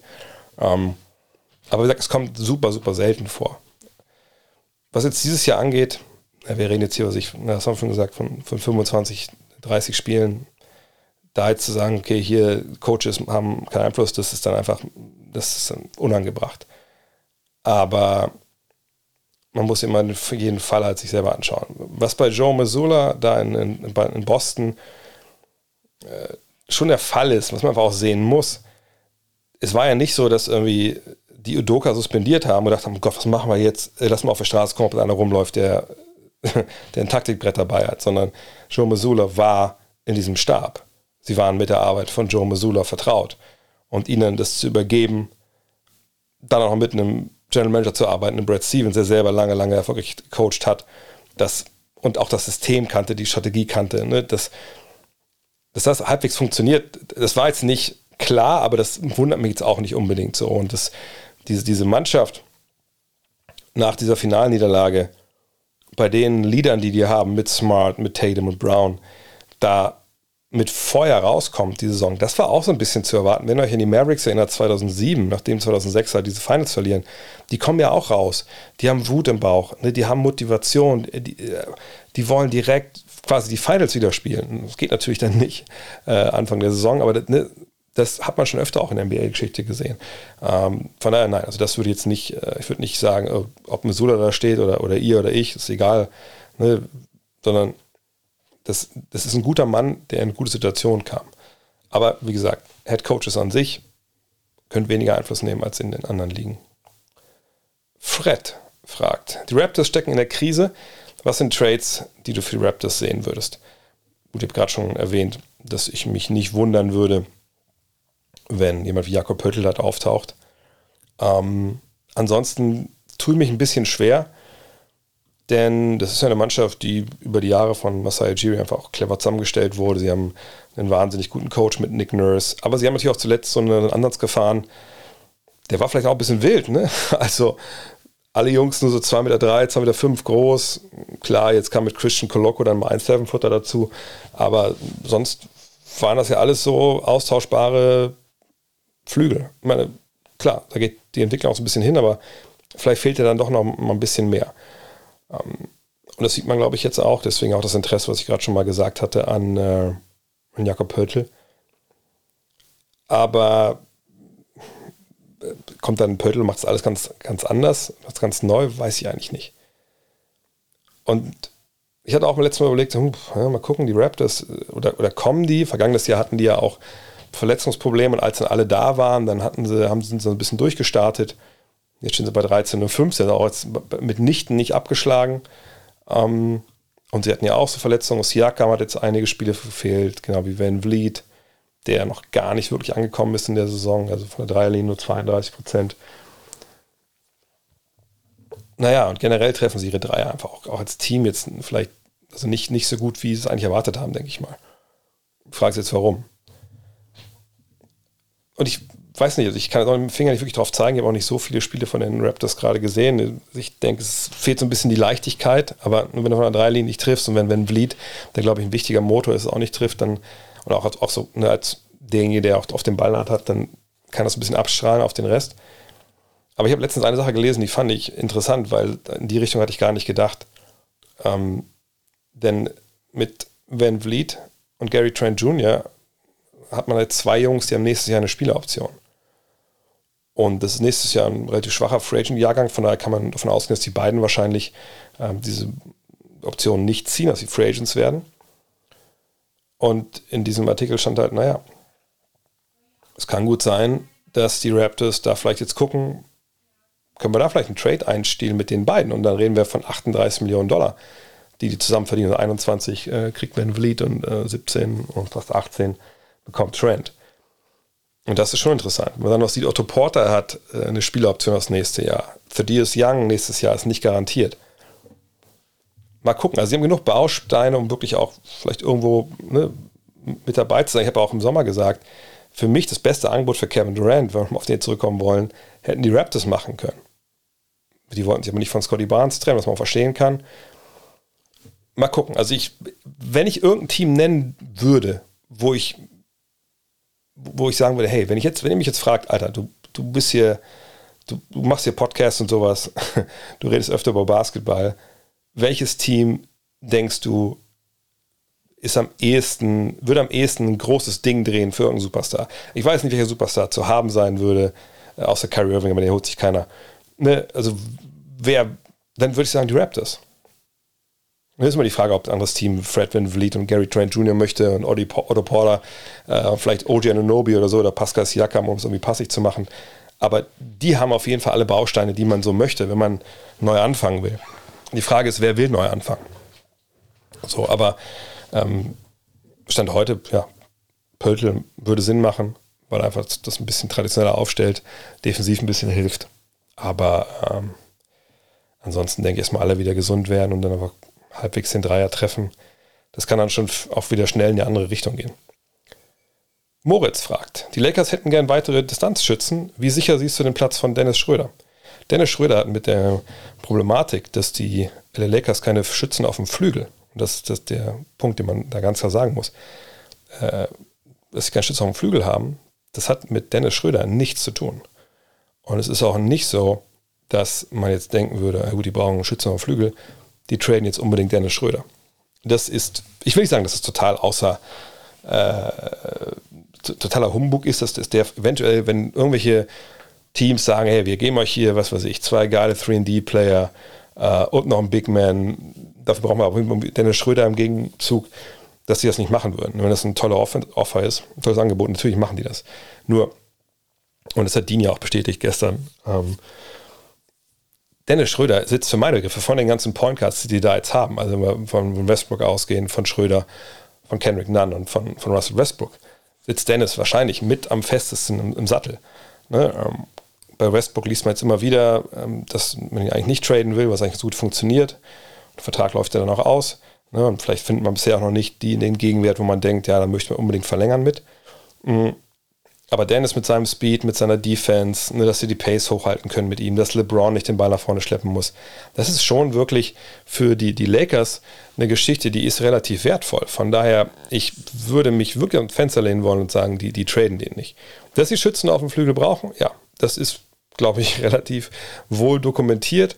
Ja, die Dreierquote ist nach wie vor das schlechteste der Liga. Sie nehmen auch sehr, sehr wenig Dreier, nur 30,2.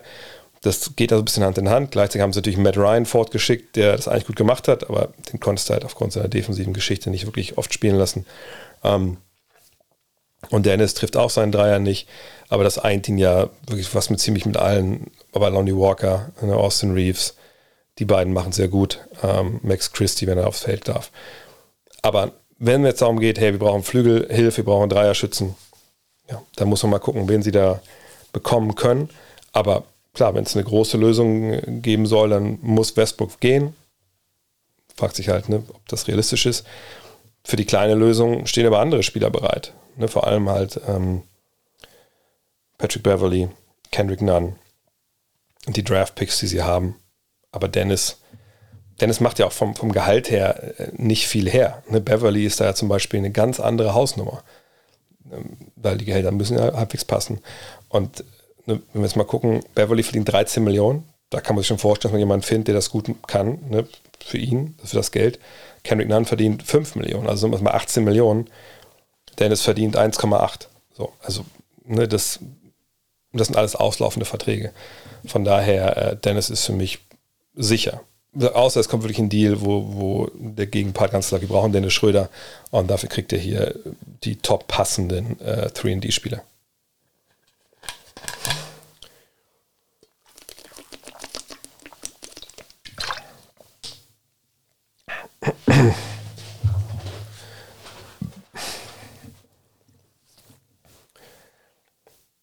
Tim Büker fragt, sollten Titelkandidaten aller Milwaukee Bucks oder Memphis Grizzlies ihren guten Kader aufbrechen, um einen Trade für einen Veteran mit Playoff-Erfahrung einzufädeln, zum Beispiel Jay Crowder? Oder wäre so ein Move kontraproduktiv?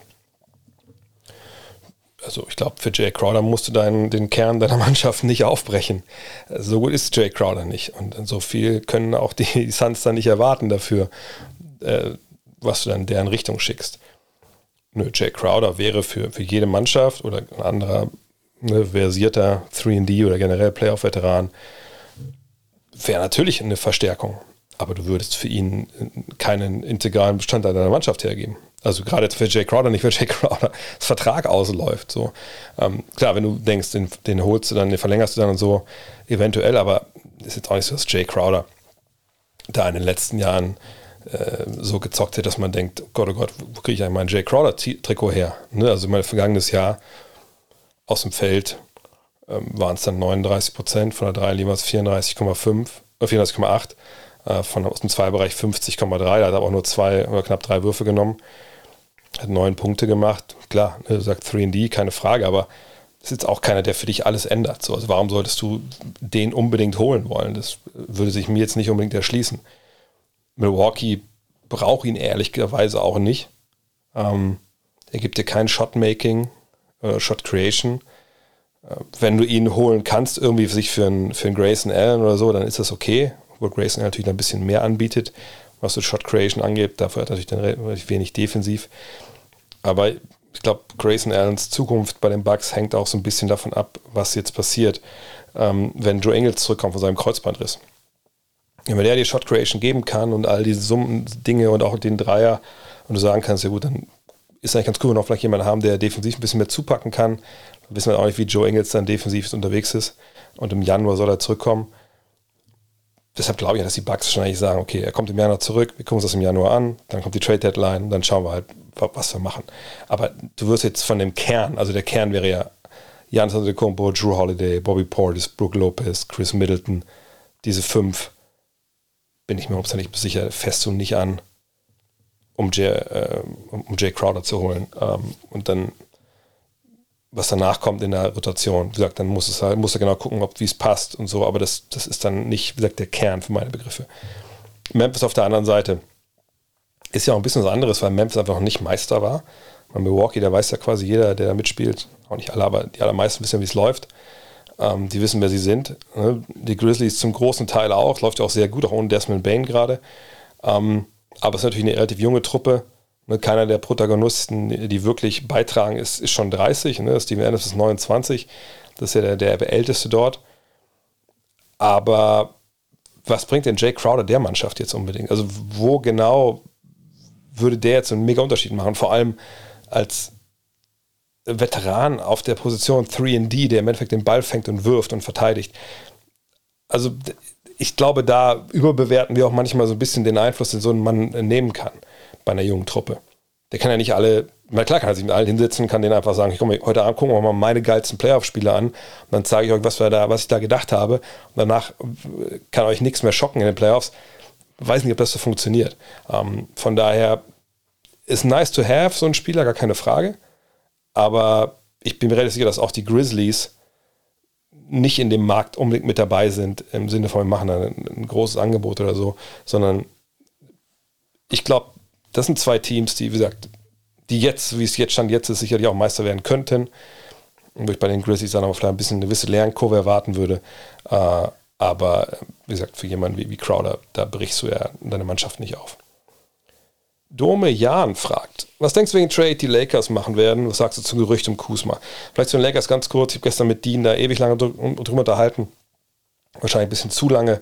Äh, sie haben viele, viele Optionen, ne? die großen Lösungen mit, äh, mit Westbrook, ähm, weil da natürlich dann auch eine Menge Geld im Spiel wäre. Da kann man sich auch viel holen. Dann ich, ich denke immer noch, dass der Deal für Indianapolis wahrscheinlich der sportlich beste wäre. Aber ich weiß nicht, ob es den Deal überhaupt noch gibt, ob der auf dem Tisch liegt. Vielleicht einfach auch nicht. Ähm, von daher würde ich wahrscheinlich eher sagen, dass am realistischen es so ist, dass es da eine, eine kleinere Transaktion gibt für Flügelspieler. Da würde eigentlich natürlich Kusma reinpassen. Nur, ich wüsste ehrlich gesagt nicht, warum man sich Kusma holen sollte. Ich meine, Kusma ist ein guter Spieler, gar keine Frage. Aber nach all dem, was wir momentan wissen, ist es ja so, dass LeBron und AD auf der 3 und 4 spielen sollen, wenn wir diese alten Termin Terminologie noch mal gebrauchen möchten. Und dann noch ein echter Center daneben gepackt werden soll. Und wo kommt denn dann Kusma hin? Also Kusma auf die 2 oder was? Also, das, also das, das macht ja keinen Sinn. Also käme ja von der Bank. Also Kusma als LeBron-Ersatz, wenn der vielleicht mal auf die Bank geht irgendwann oder, oder wenn der woanders hingeht, weil er mit seinem Sohn spielen will, keine Ahnung. Aber das finde ich ist jetzt keine Verpflichtung, die, wo ich denke, dass, dass, dass die Lakers damit danach besser werden. Es sei denn, sie wollen wirklich klein spielen, dann wird es sicherlich Sinn machen. Weil Kusma ja auch dann ne, auf dem Flügel mehrere Positionen bekleiden kann. Aber irgendwie ähm, wüsste jetzt auch nicht, was, was Washington. Klar, die wollen, ich meine, die Lakers sind, sind überall begehrt, aber also, wenn ihr mich jetzt fragt, ähm, würde ich lieber passende Gelder wegschicken und, und einen Pick für Kuzma oder für Turner. Da würde ich wahrscheinlich eher für Turner das Ganze schicken, weil beide muss man verlängern, beide brauchen einen neuen Vertrag. Ähm, und ich glaube, dass Turner das Team dann noch weiterbringt im Endeffekt. Steffen Kugler fragt, aktuell liegen fünfeinhalb Spiele im Westen zwischen Platz 1 und 11. Denkst du, das ist eine positive Ausweitung, also Auswirkung wahrscheinlich der Play-ins, weil es mehr Teams in die Playoffs schaffen können?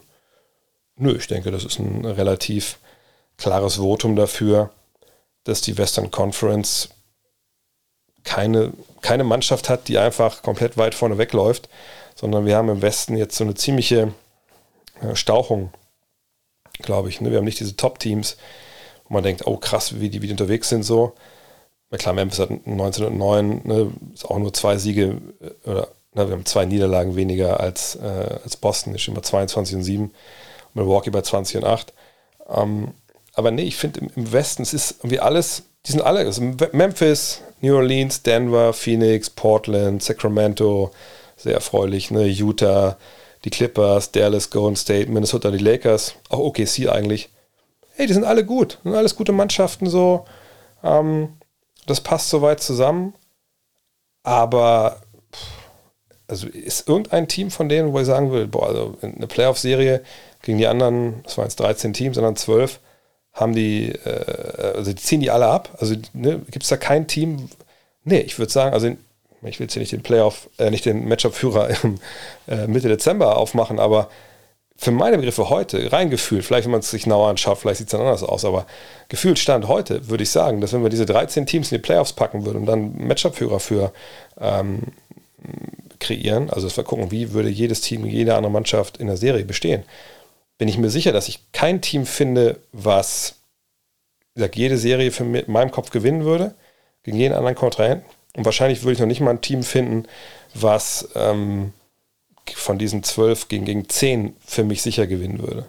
Ähm, das ist einfach jetzt sehr, in der Spitze ist es weniger geworden, aber es ist der, hinter der Spitze, also diese zweite Reihe, da ist es sehr, sehr eng zusammen. Und deswegen sehen wir das so aus. Wenn wir gucken, ne, wir sehen Memphis, über die Jahre jetzt mit jungen Spielern aufgebaut, genau wie New Orleans. Und natürlich dann der Trade von, äh, von AD hat einiges dazu gebracht. Also das sind Mannschaften, die einfach sich aufgebaut haben letzten Jahr, nachdem sie im Keller waren. Denver ist seit Jahren dran, äh, oben anzugreifen, ne, seit Jokic da einen gewissen Status erreicht hat. Das gleiche gilt eigentlich für Phoenix, ne, spätestens seitdem jetzt auch Chris Paul da war mit Devin Booker. Portland hat sich dagegen entschieden, alles einzureißen, haben krass nach, also das heißt krass, aber haben nachgeladen um Damon Lillard, obwohl sie einen Neuaufbau gemacht haben. Sacramento wollte die ganzen Jahre schon die Playoffs, hat man diesen Trade letztes Jahr mit Halliburton und Bonus gemacht und auf einmal hat die Aaron Fox gemerkt, wie man Dreier wirft und die haben einen guten Trainer gehabt mit Mike Brown. Utah will eigentlich tanken oder wollten sie eigentlich, dachten wir alle, aber jetzt sind die irgendwie, haben die auch einen Trainer mit Will Hardy, der Five Out spielen lässt, der gecheckt hat, wie man Laurie Markan am besten einsetzt und auf einmal funktioniert es da auch. Die Clippers wollen sowieso Meister werden, genau wie Dallas. Golden State ist Meister. Minnesota hat letztes, letzten Sommer ist voll reingegangen und sagen, hey, wir wollen auch mit, um Titel mitspielen. Die Lakers machen es sowieso. Und Oklahoma City hat jetzt seit gefühlt 83 Jahren äh, 10 Picks in der ersten Runde. Dass um in der Lage wären, auch mal vielleicht von 30 äh, Spielen 10 äh, zu gewinnen, ja, das sollte auch drin sein. Von daher, das, ich sehe da jetzt nicht die, die Play-in-Auswirkungen. Und ehrlich gesagt sehe ich die in, im Osten jetzt auch nicht. Ne, Boston, Milwaukee, die wollen Meister werden. Cleveland hat geil gedraftet zuletzt und dann den, den Trade jetzt, um wirklich auch Meister zu werden, nicht um irgendwie in die Playoffs zu kommen. Brooklyn, Philly, das gleiche. New York versucht immer, sich damit durchzuwursteln. Indiana dachte man, möchte nicht gewinnen dieses Jahr. Jetzt stehen sie da, wo sie stehen. Miami will gewinnen, weil sie immer gewinnen wollen, genau wie Atlanta. Es klappt nicht. Toronto war vor ein paar Jahren Meister. Aber wir haben gerade schon darüber gesprochen, klappt nicht. Chicago wollte oben angreifen, klappt momentan auch nicht. Genau wie in Washington. Und dann haben wir die drei Tanking-Teams. Also, nee, ich würde das nicht unbedingt festmachen wollen an dem, an dem Play-In, sondern generell, dass vielleicht Teams ein bisschen cleverer planen, ähm, weniger diese kranken Fehler machen und dass vielleicht einfach auch ein paar Teams gerade, die, die eigentlich tanken wollten, aus irgendwelchen Gründen es halt nicht, nicht können oder nicht tun. Und, und mal gucken, wie das dann in, in, in 20, 30 Spielen aussieht. Andy Wörer-Leitner fragt, ich bin immer skeptisch, wenn kleine Guards den Superstar-Kern eines Teams verkörpern sollen. Allen Iverson, Steph Curry, die Liste ist tatsächlich, oder die es tatsächlich waren, Superstar bei einer Mannschaft waren, ist endend wollend. Sollten Teams ob des Risikos nicht doch lieber auf andere Spielertypen setzen? Und äh, da gab es noch einen Thread darunter, da wurde diskutiert, ich glaube, Tony Horner mit dem, mit dem Andy hier diskutiert, ähm, ne, was denn jetzt, also was er denn genau meinte, Andy, und er hat dann mal ausgeführt, dass er meinte, ja gut, also ne, so in der Draft sollte man nicht vielleicht ein bisschen skeptischer sein, wenn man halt einen kleinen Spieler sagt, wie Allen Iverson, Steph Curry draftet und sagt, das ist unser Superstar, um den bauen wir jetzt alles um.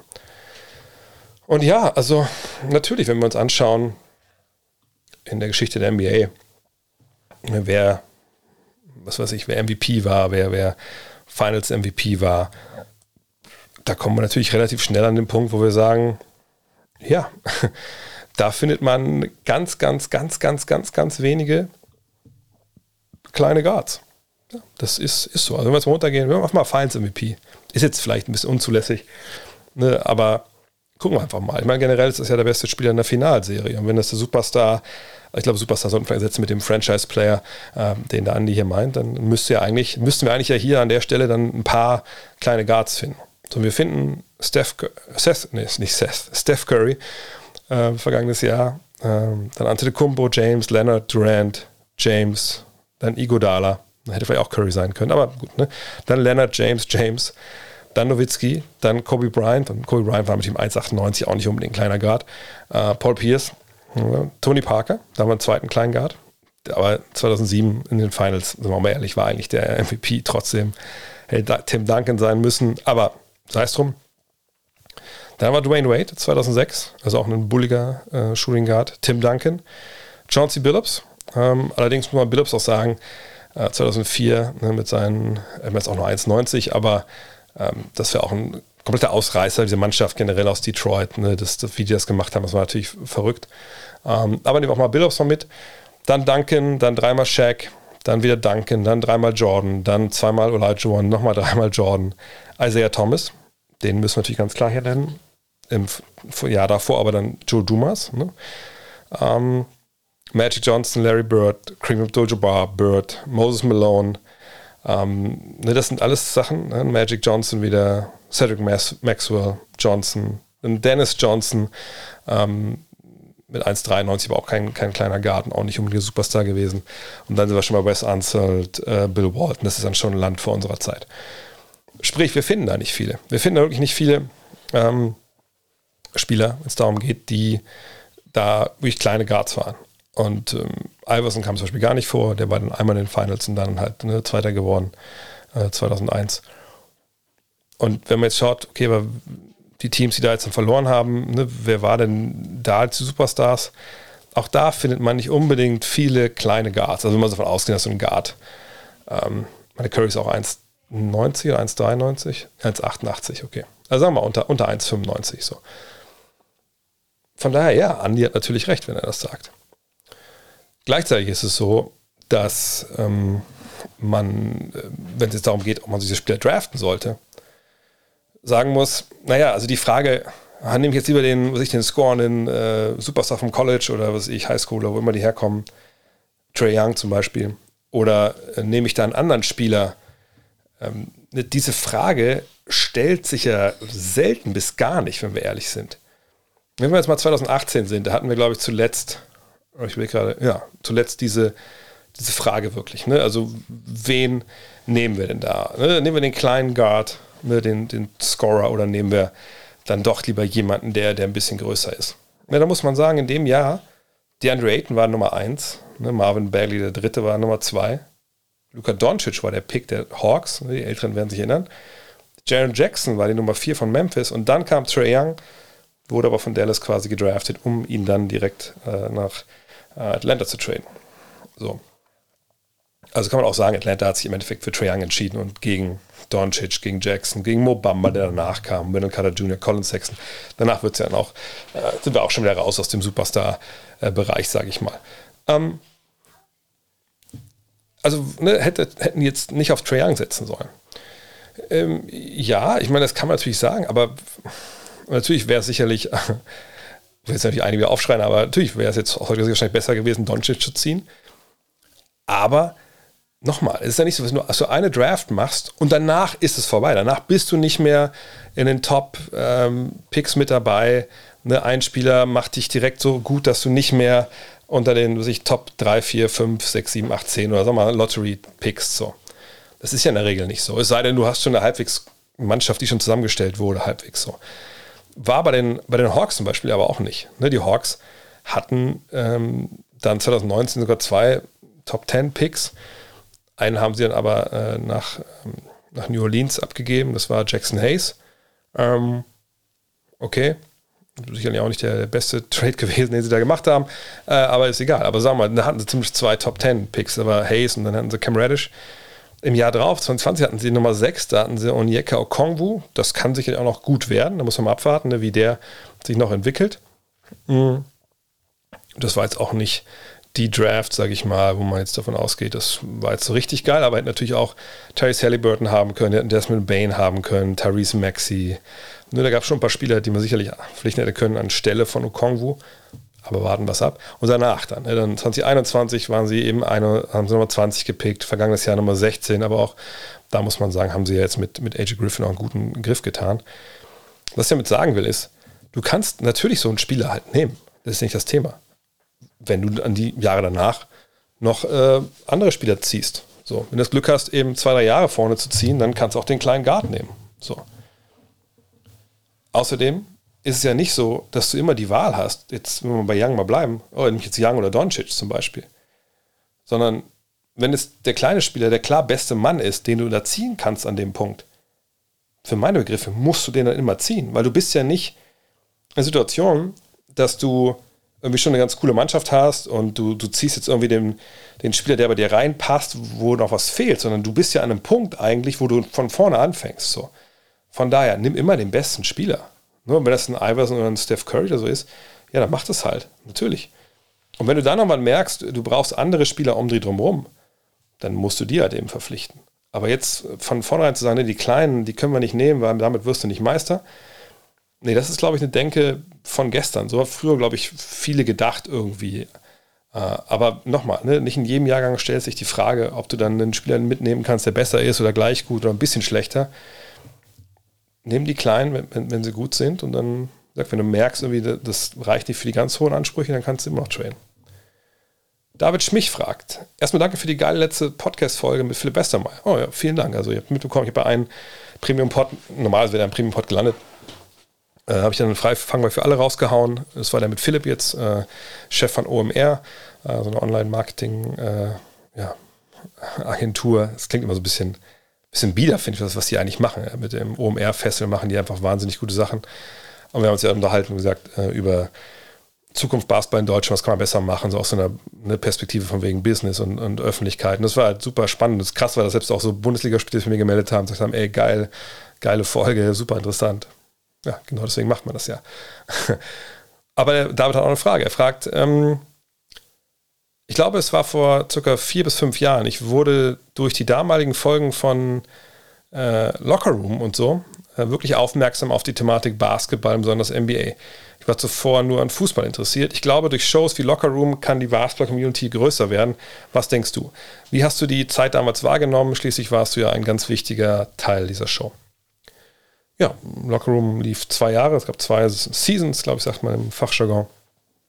Und ähm, dann gab es halt, dann kam man nicht zusammen, das weiter fortzuführen. Es war so ein Joint Venture aus The Zone und, und Pro7 Max.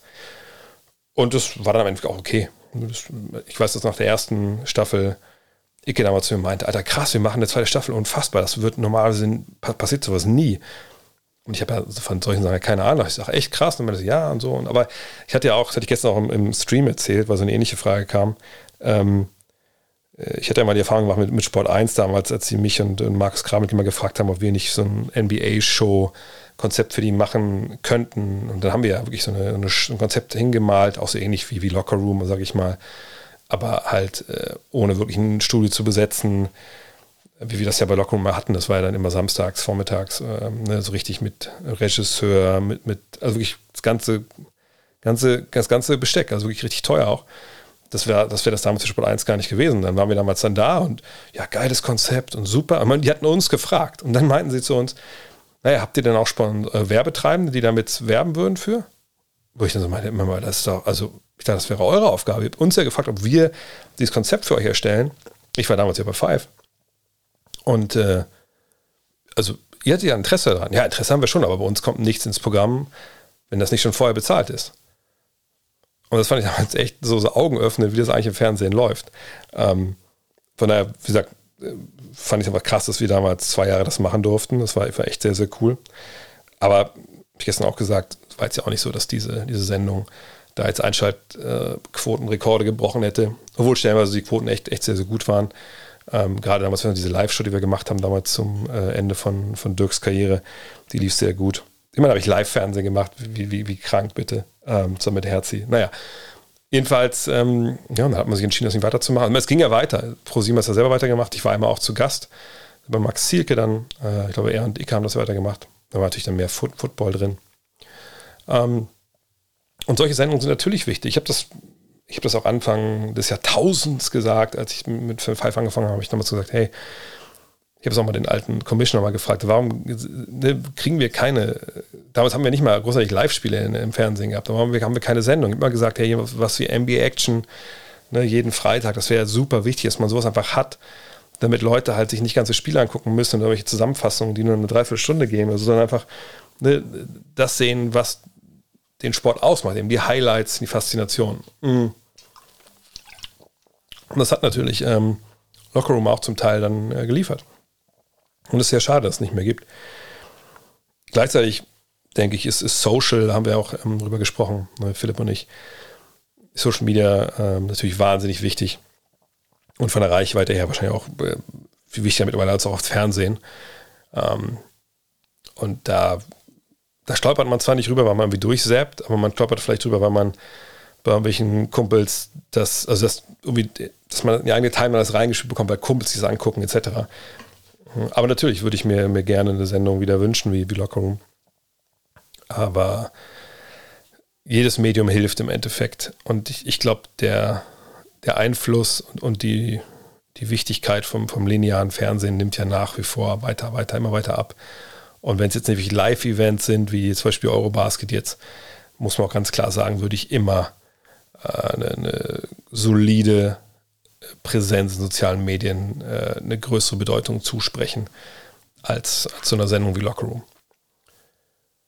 Marty fragt, wenn bei einem Trade ein Pick beispielsweise Top 5 geschützt wird, was passiert dann, wenn der Pick tatsächlich in den Top 5 landet? Bekommt das Team nun leer, äh, bekommt das Team nun, also hier steht, geht das Team nun leer aus oder gibt es dann Kompensation?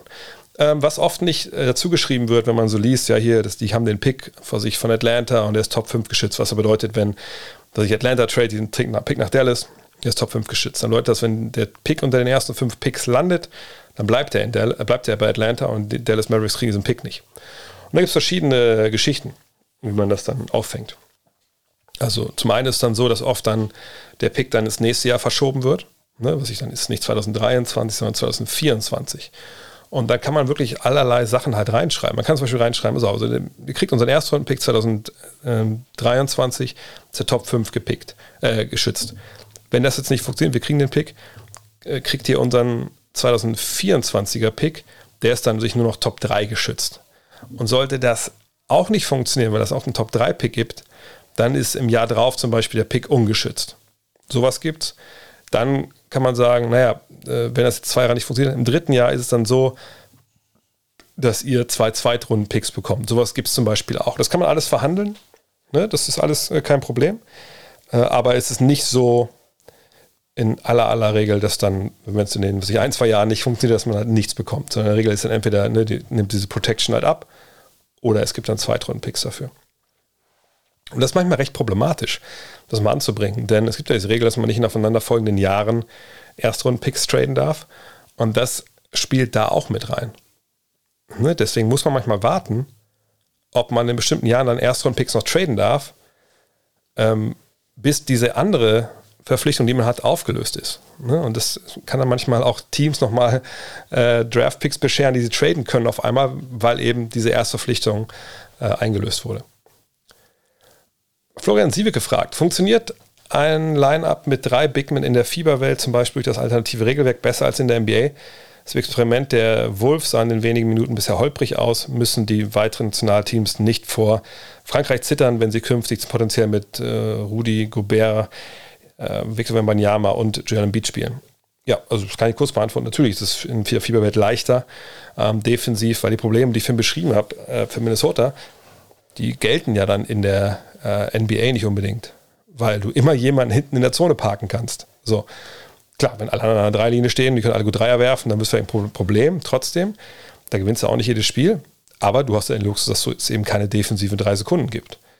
Und dass du generell auch überall rumstehen kannst, wo du willst. So von daher, also so eine, so eine Aufstellung mit den dreien, ich, also ich würde mich schwer tun zu denken, also gerade wenn man noch, was ich meine, mit Fournier und äh, was weiß ich, ich weiß nicht, ob dann eine Kohle nochmal spielt nächstes Jahr oder übernächstes Jahr, aber wenn du dann mit halbwegs kompetenten Guards unterwegs bist, dann wird es, glaube ich, schwer, sehr, sehr schwer, die zu schlagen.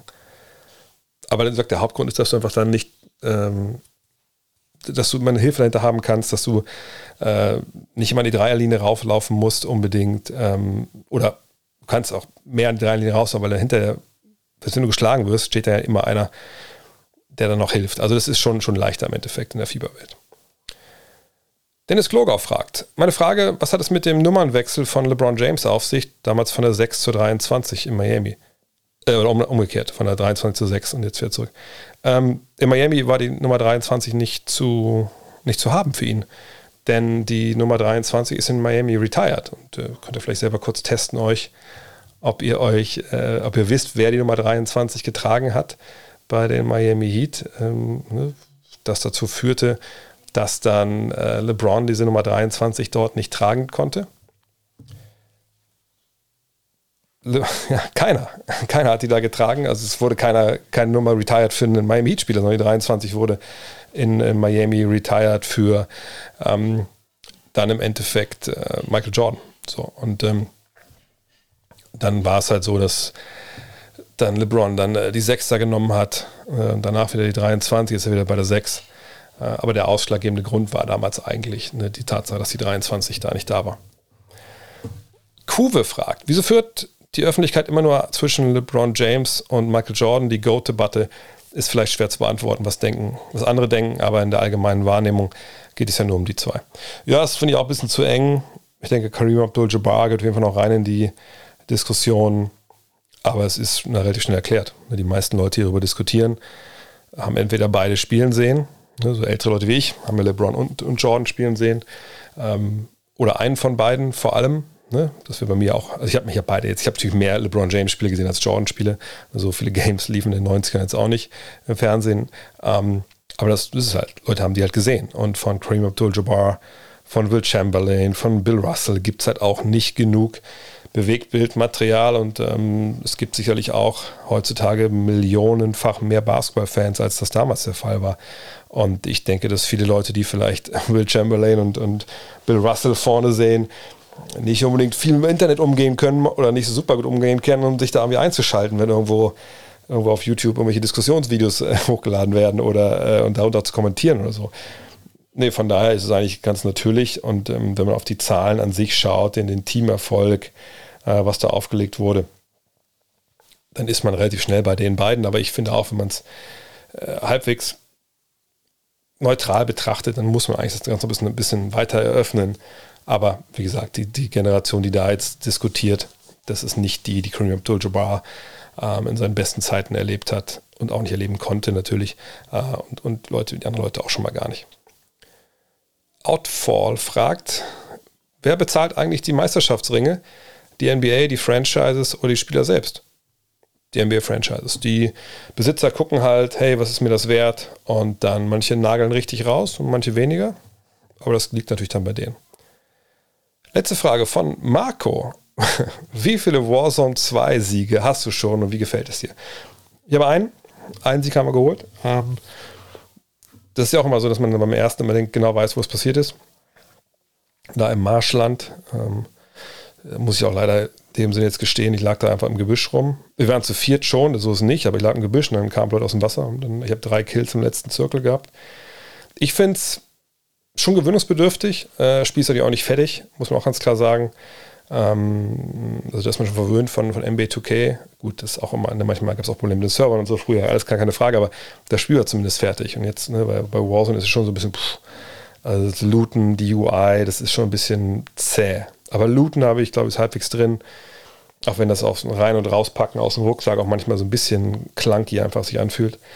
Ähm, aber nee, ich finde die Karte besser, dass man nicht mehr so diesen, diesen auf Caldera war diese High Ground in der Mitte.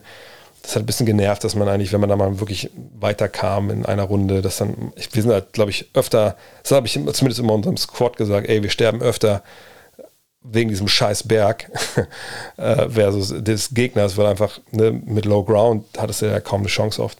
Ähm, ich finde, das Pacing ist auch viel langsamer, das kommt mir eigentlich ein bisschen mehr entgegen. Ich bin gern so ein bisschen taktischer unterwegs.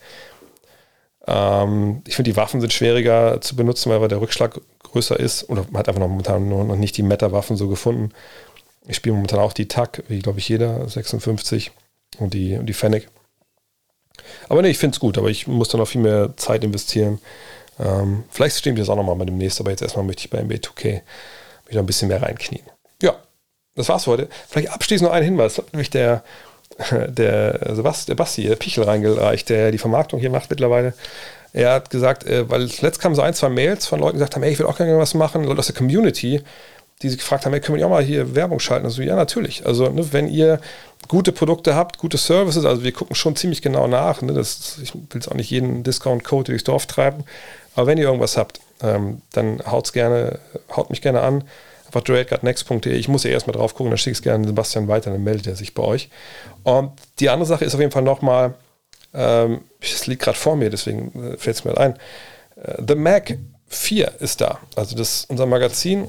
Ich gebe euch mal ein bisschen hier. Wer ist das? ASMR. Das waren die 180 Seiten des neuen Magazins. Es ist cool geworden. Äh, wir hatten ein bisschen bisschen äh, bange, was so äh, das Cover angeht, aber es ist sehr, sehr geil geworden, auf jeden Fall. Auch hinten drauf, hinten drauf wartet ja eine kleine Überraschung auf euch.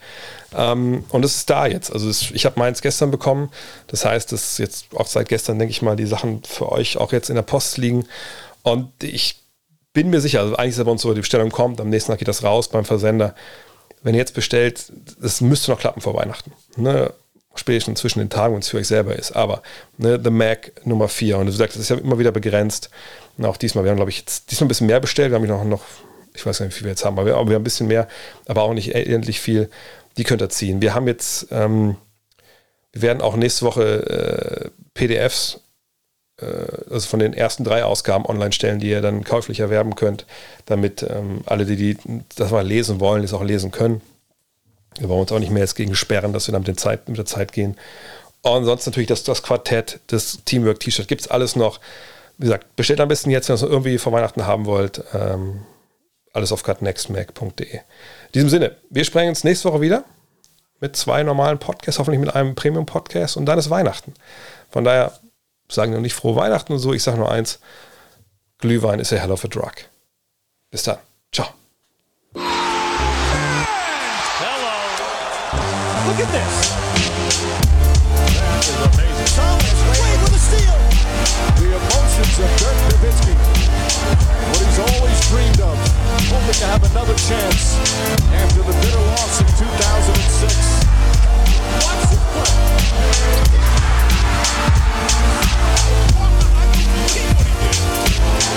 That is amazing.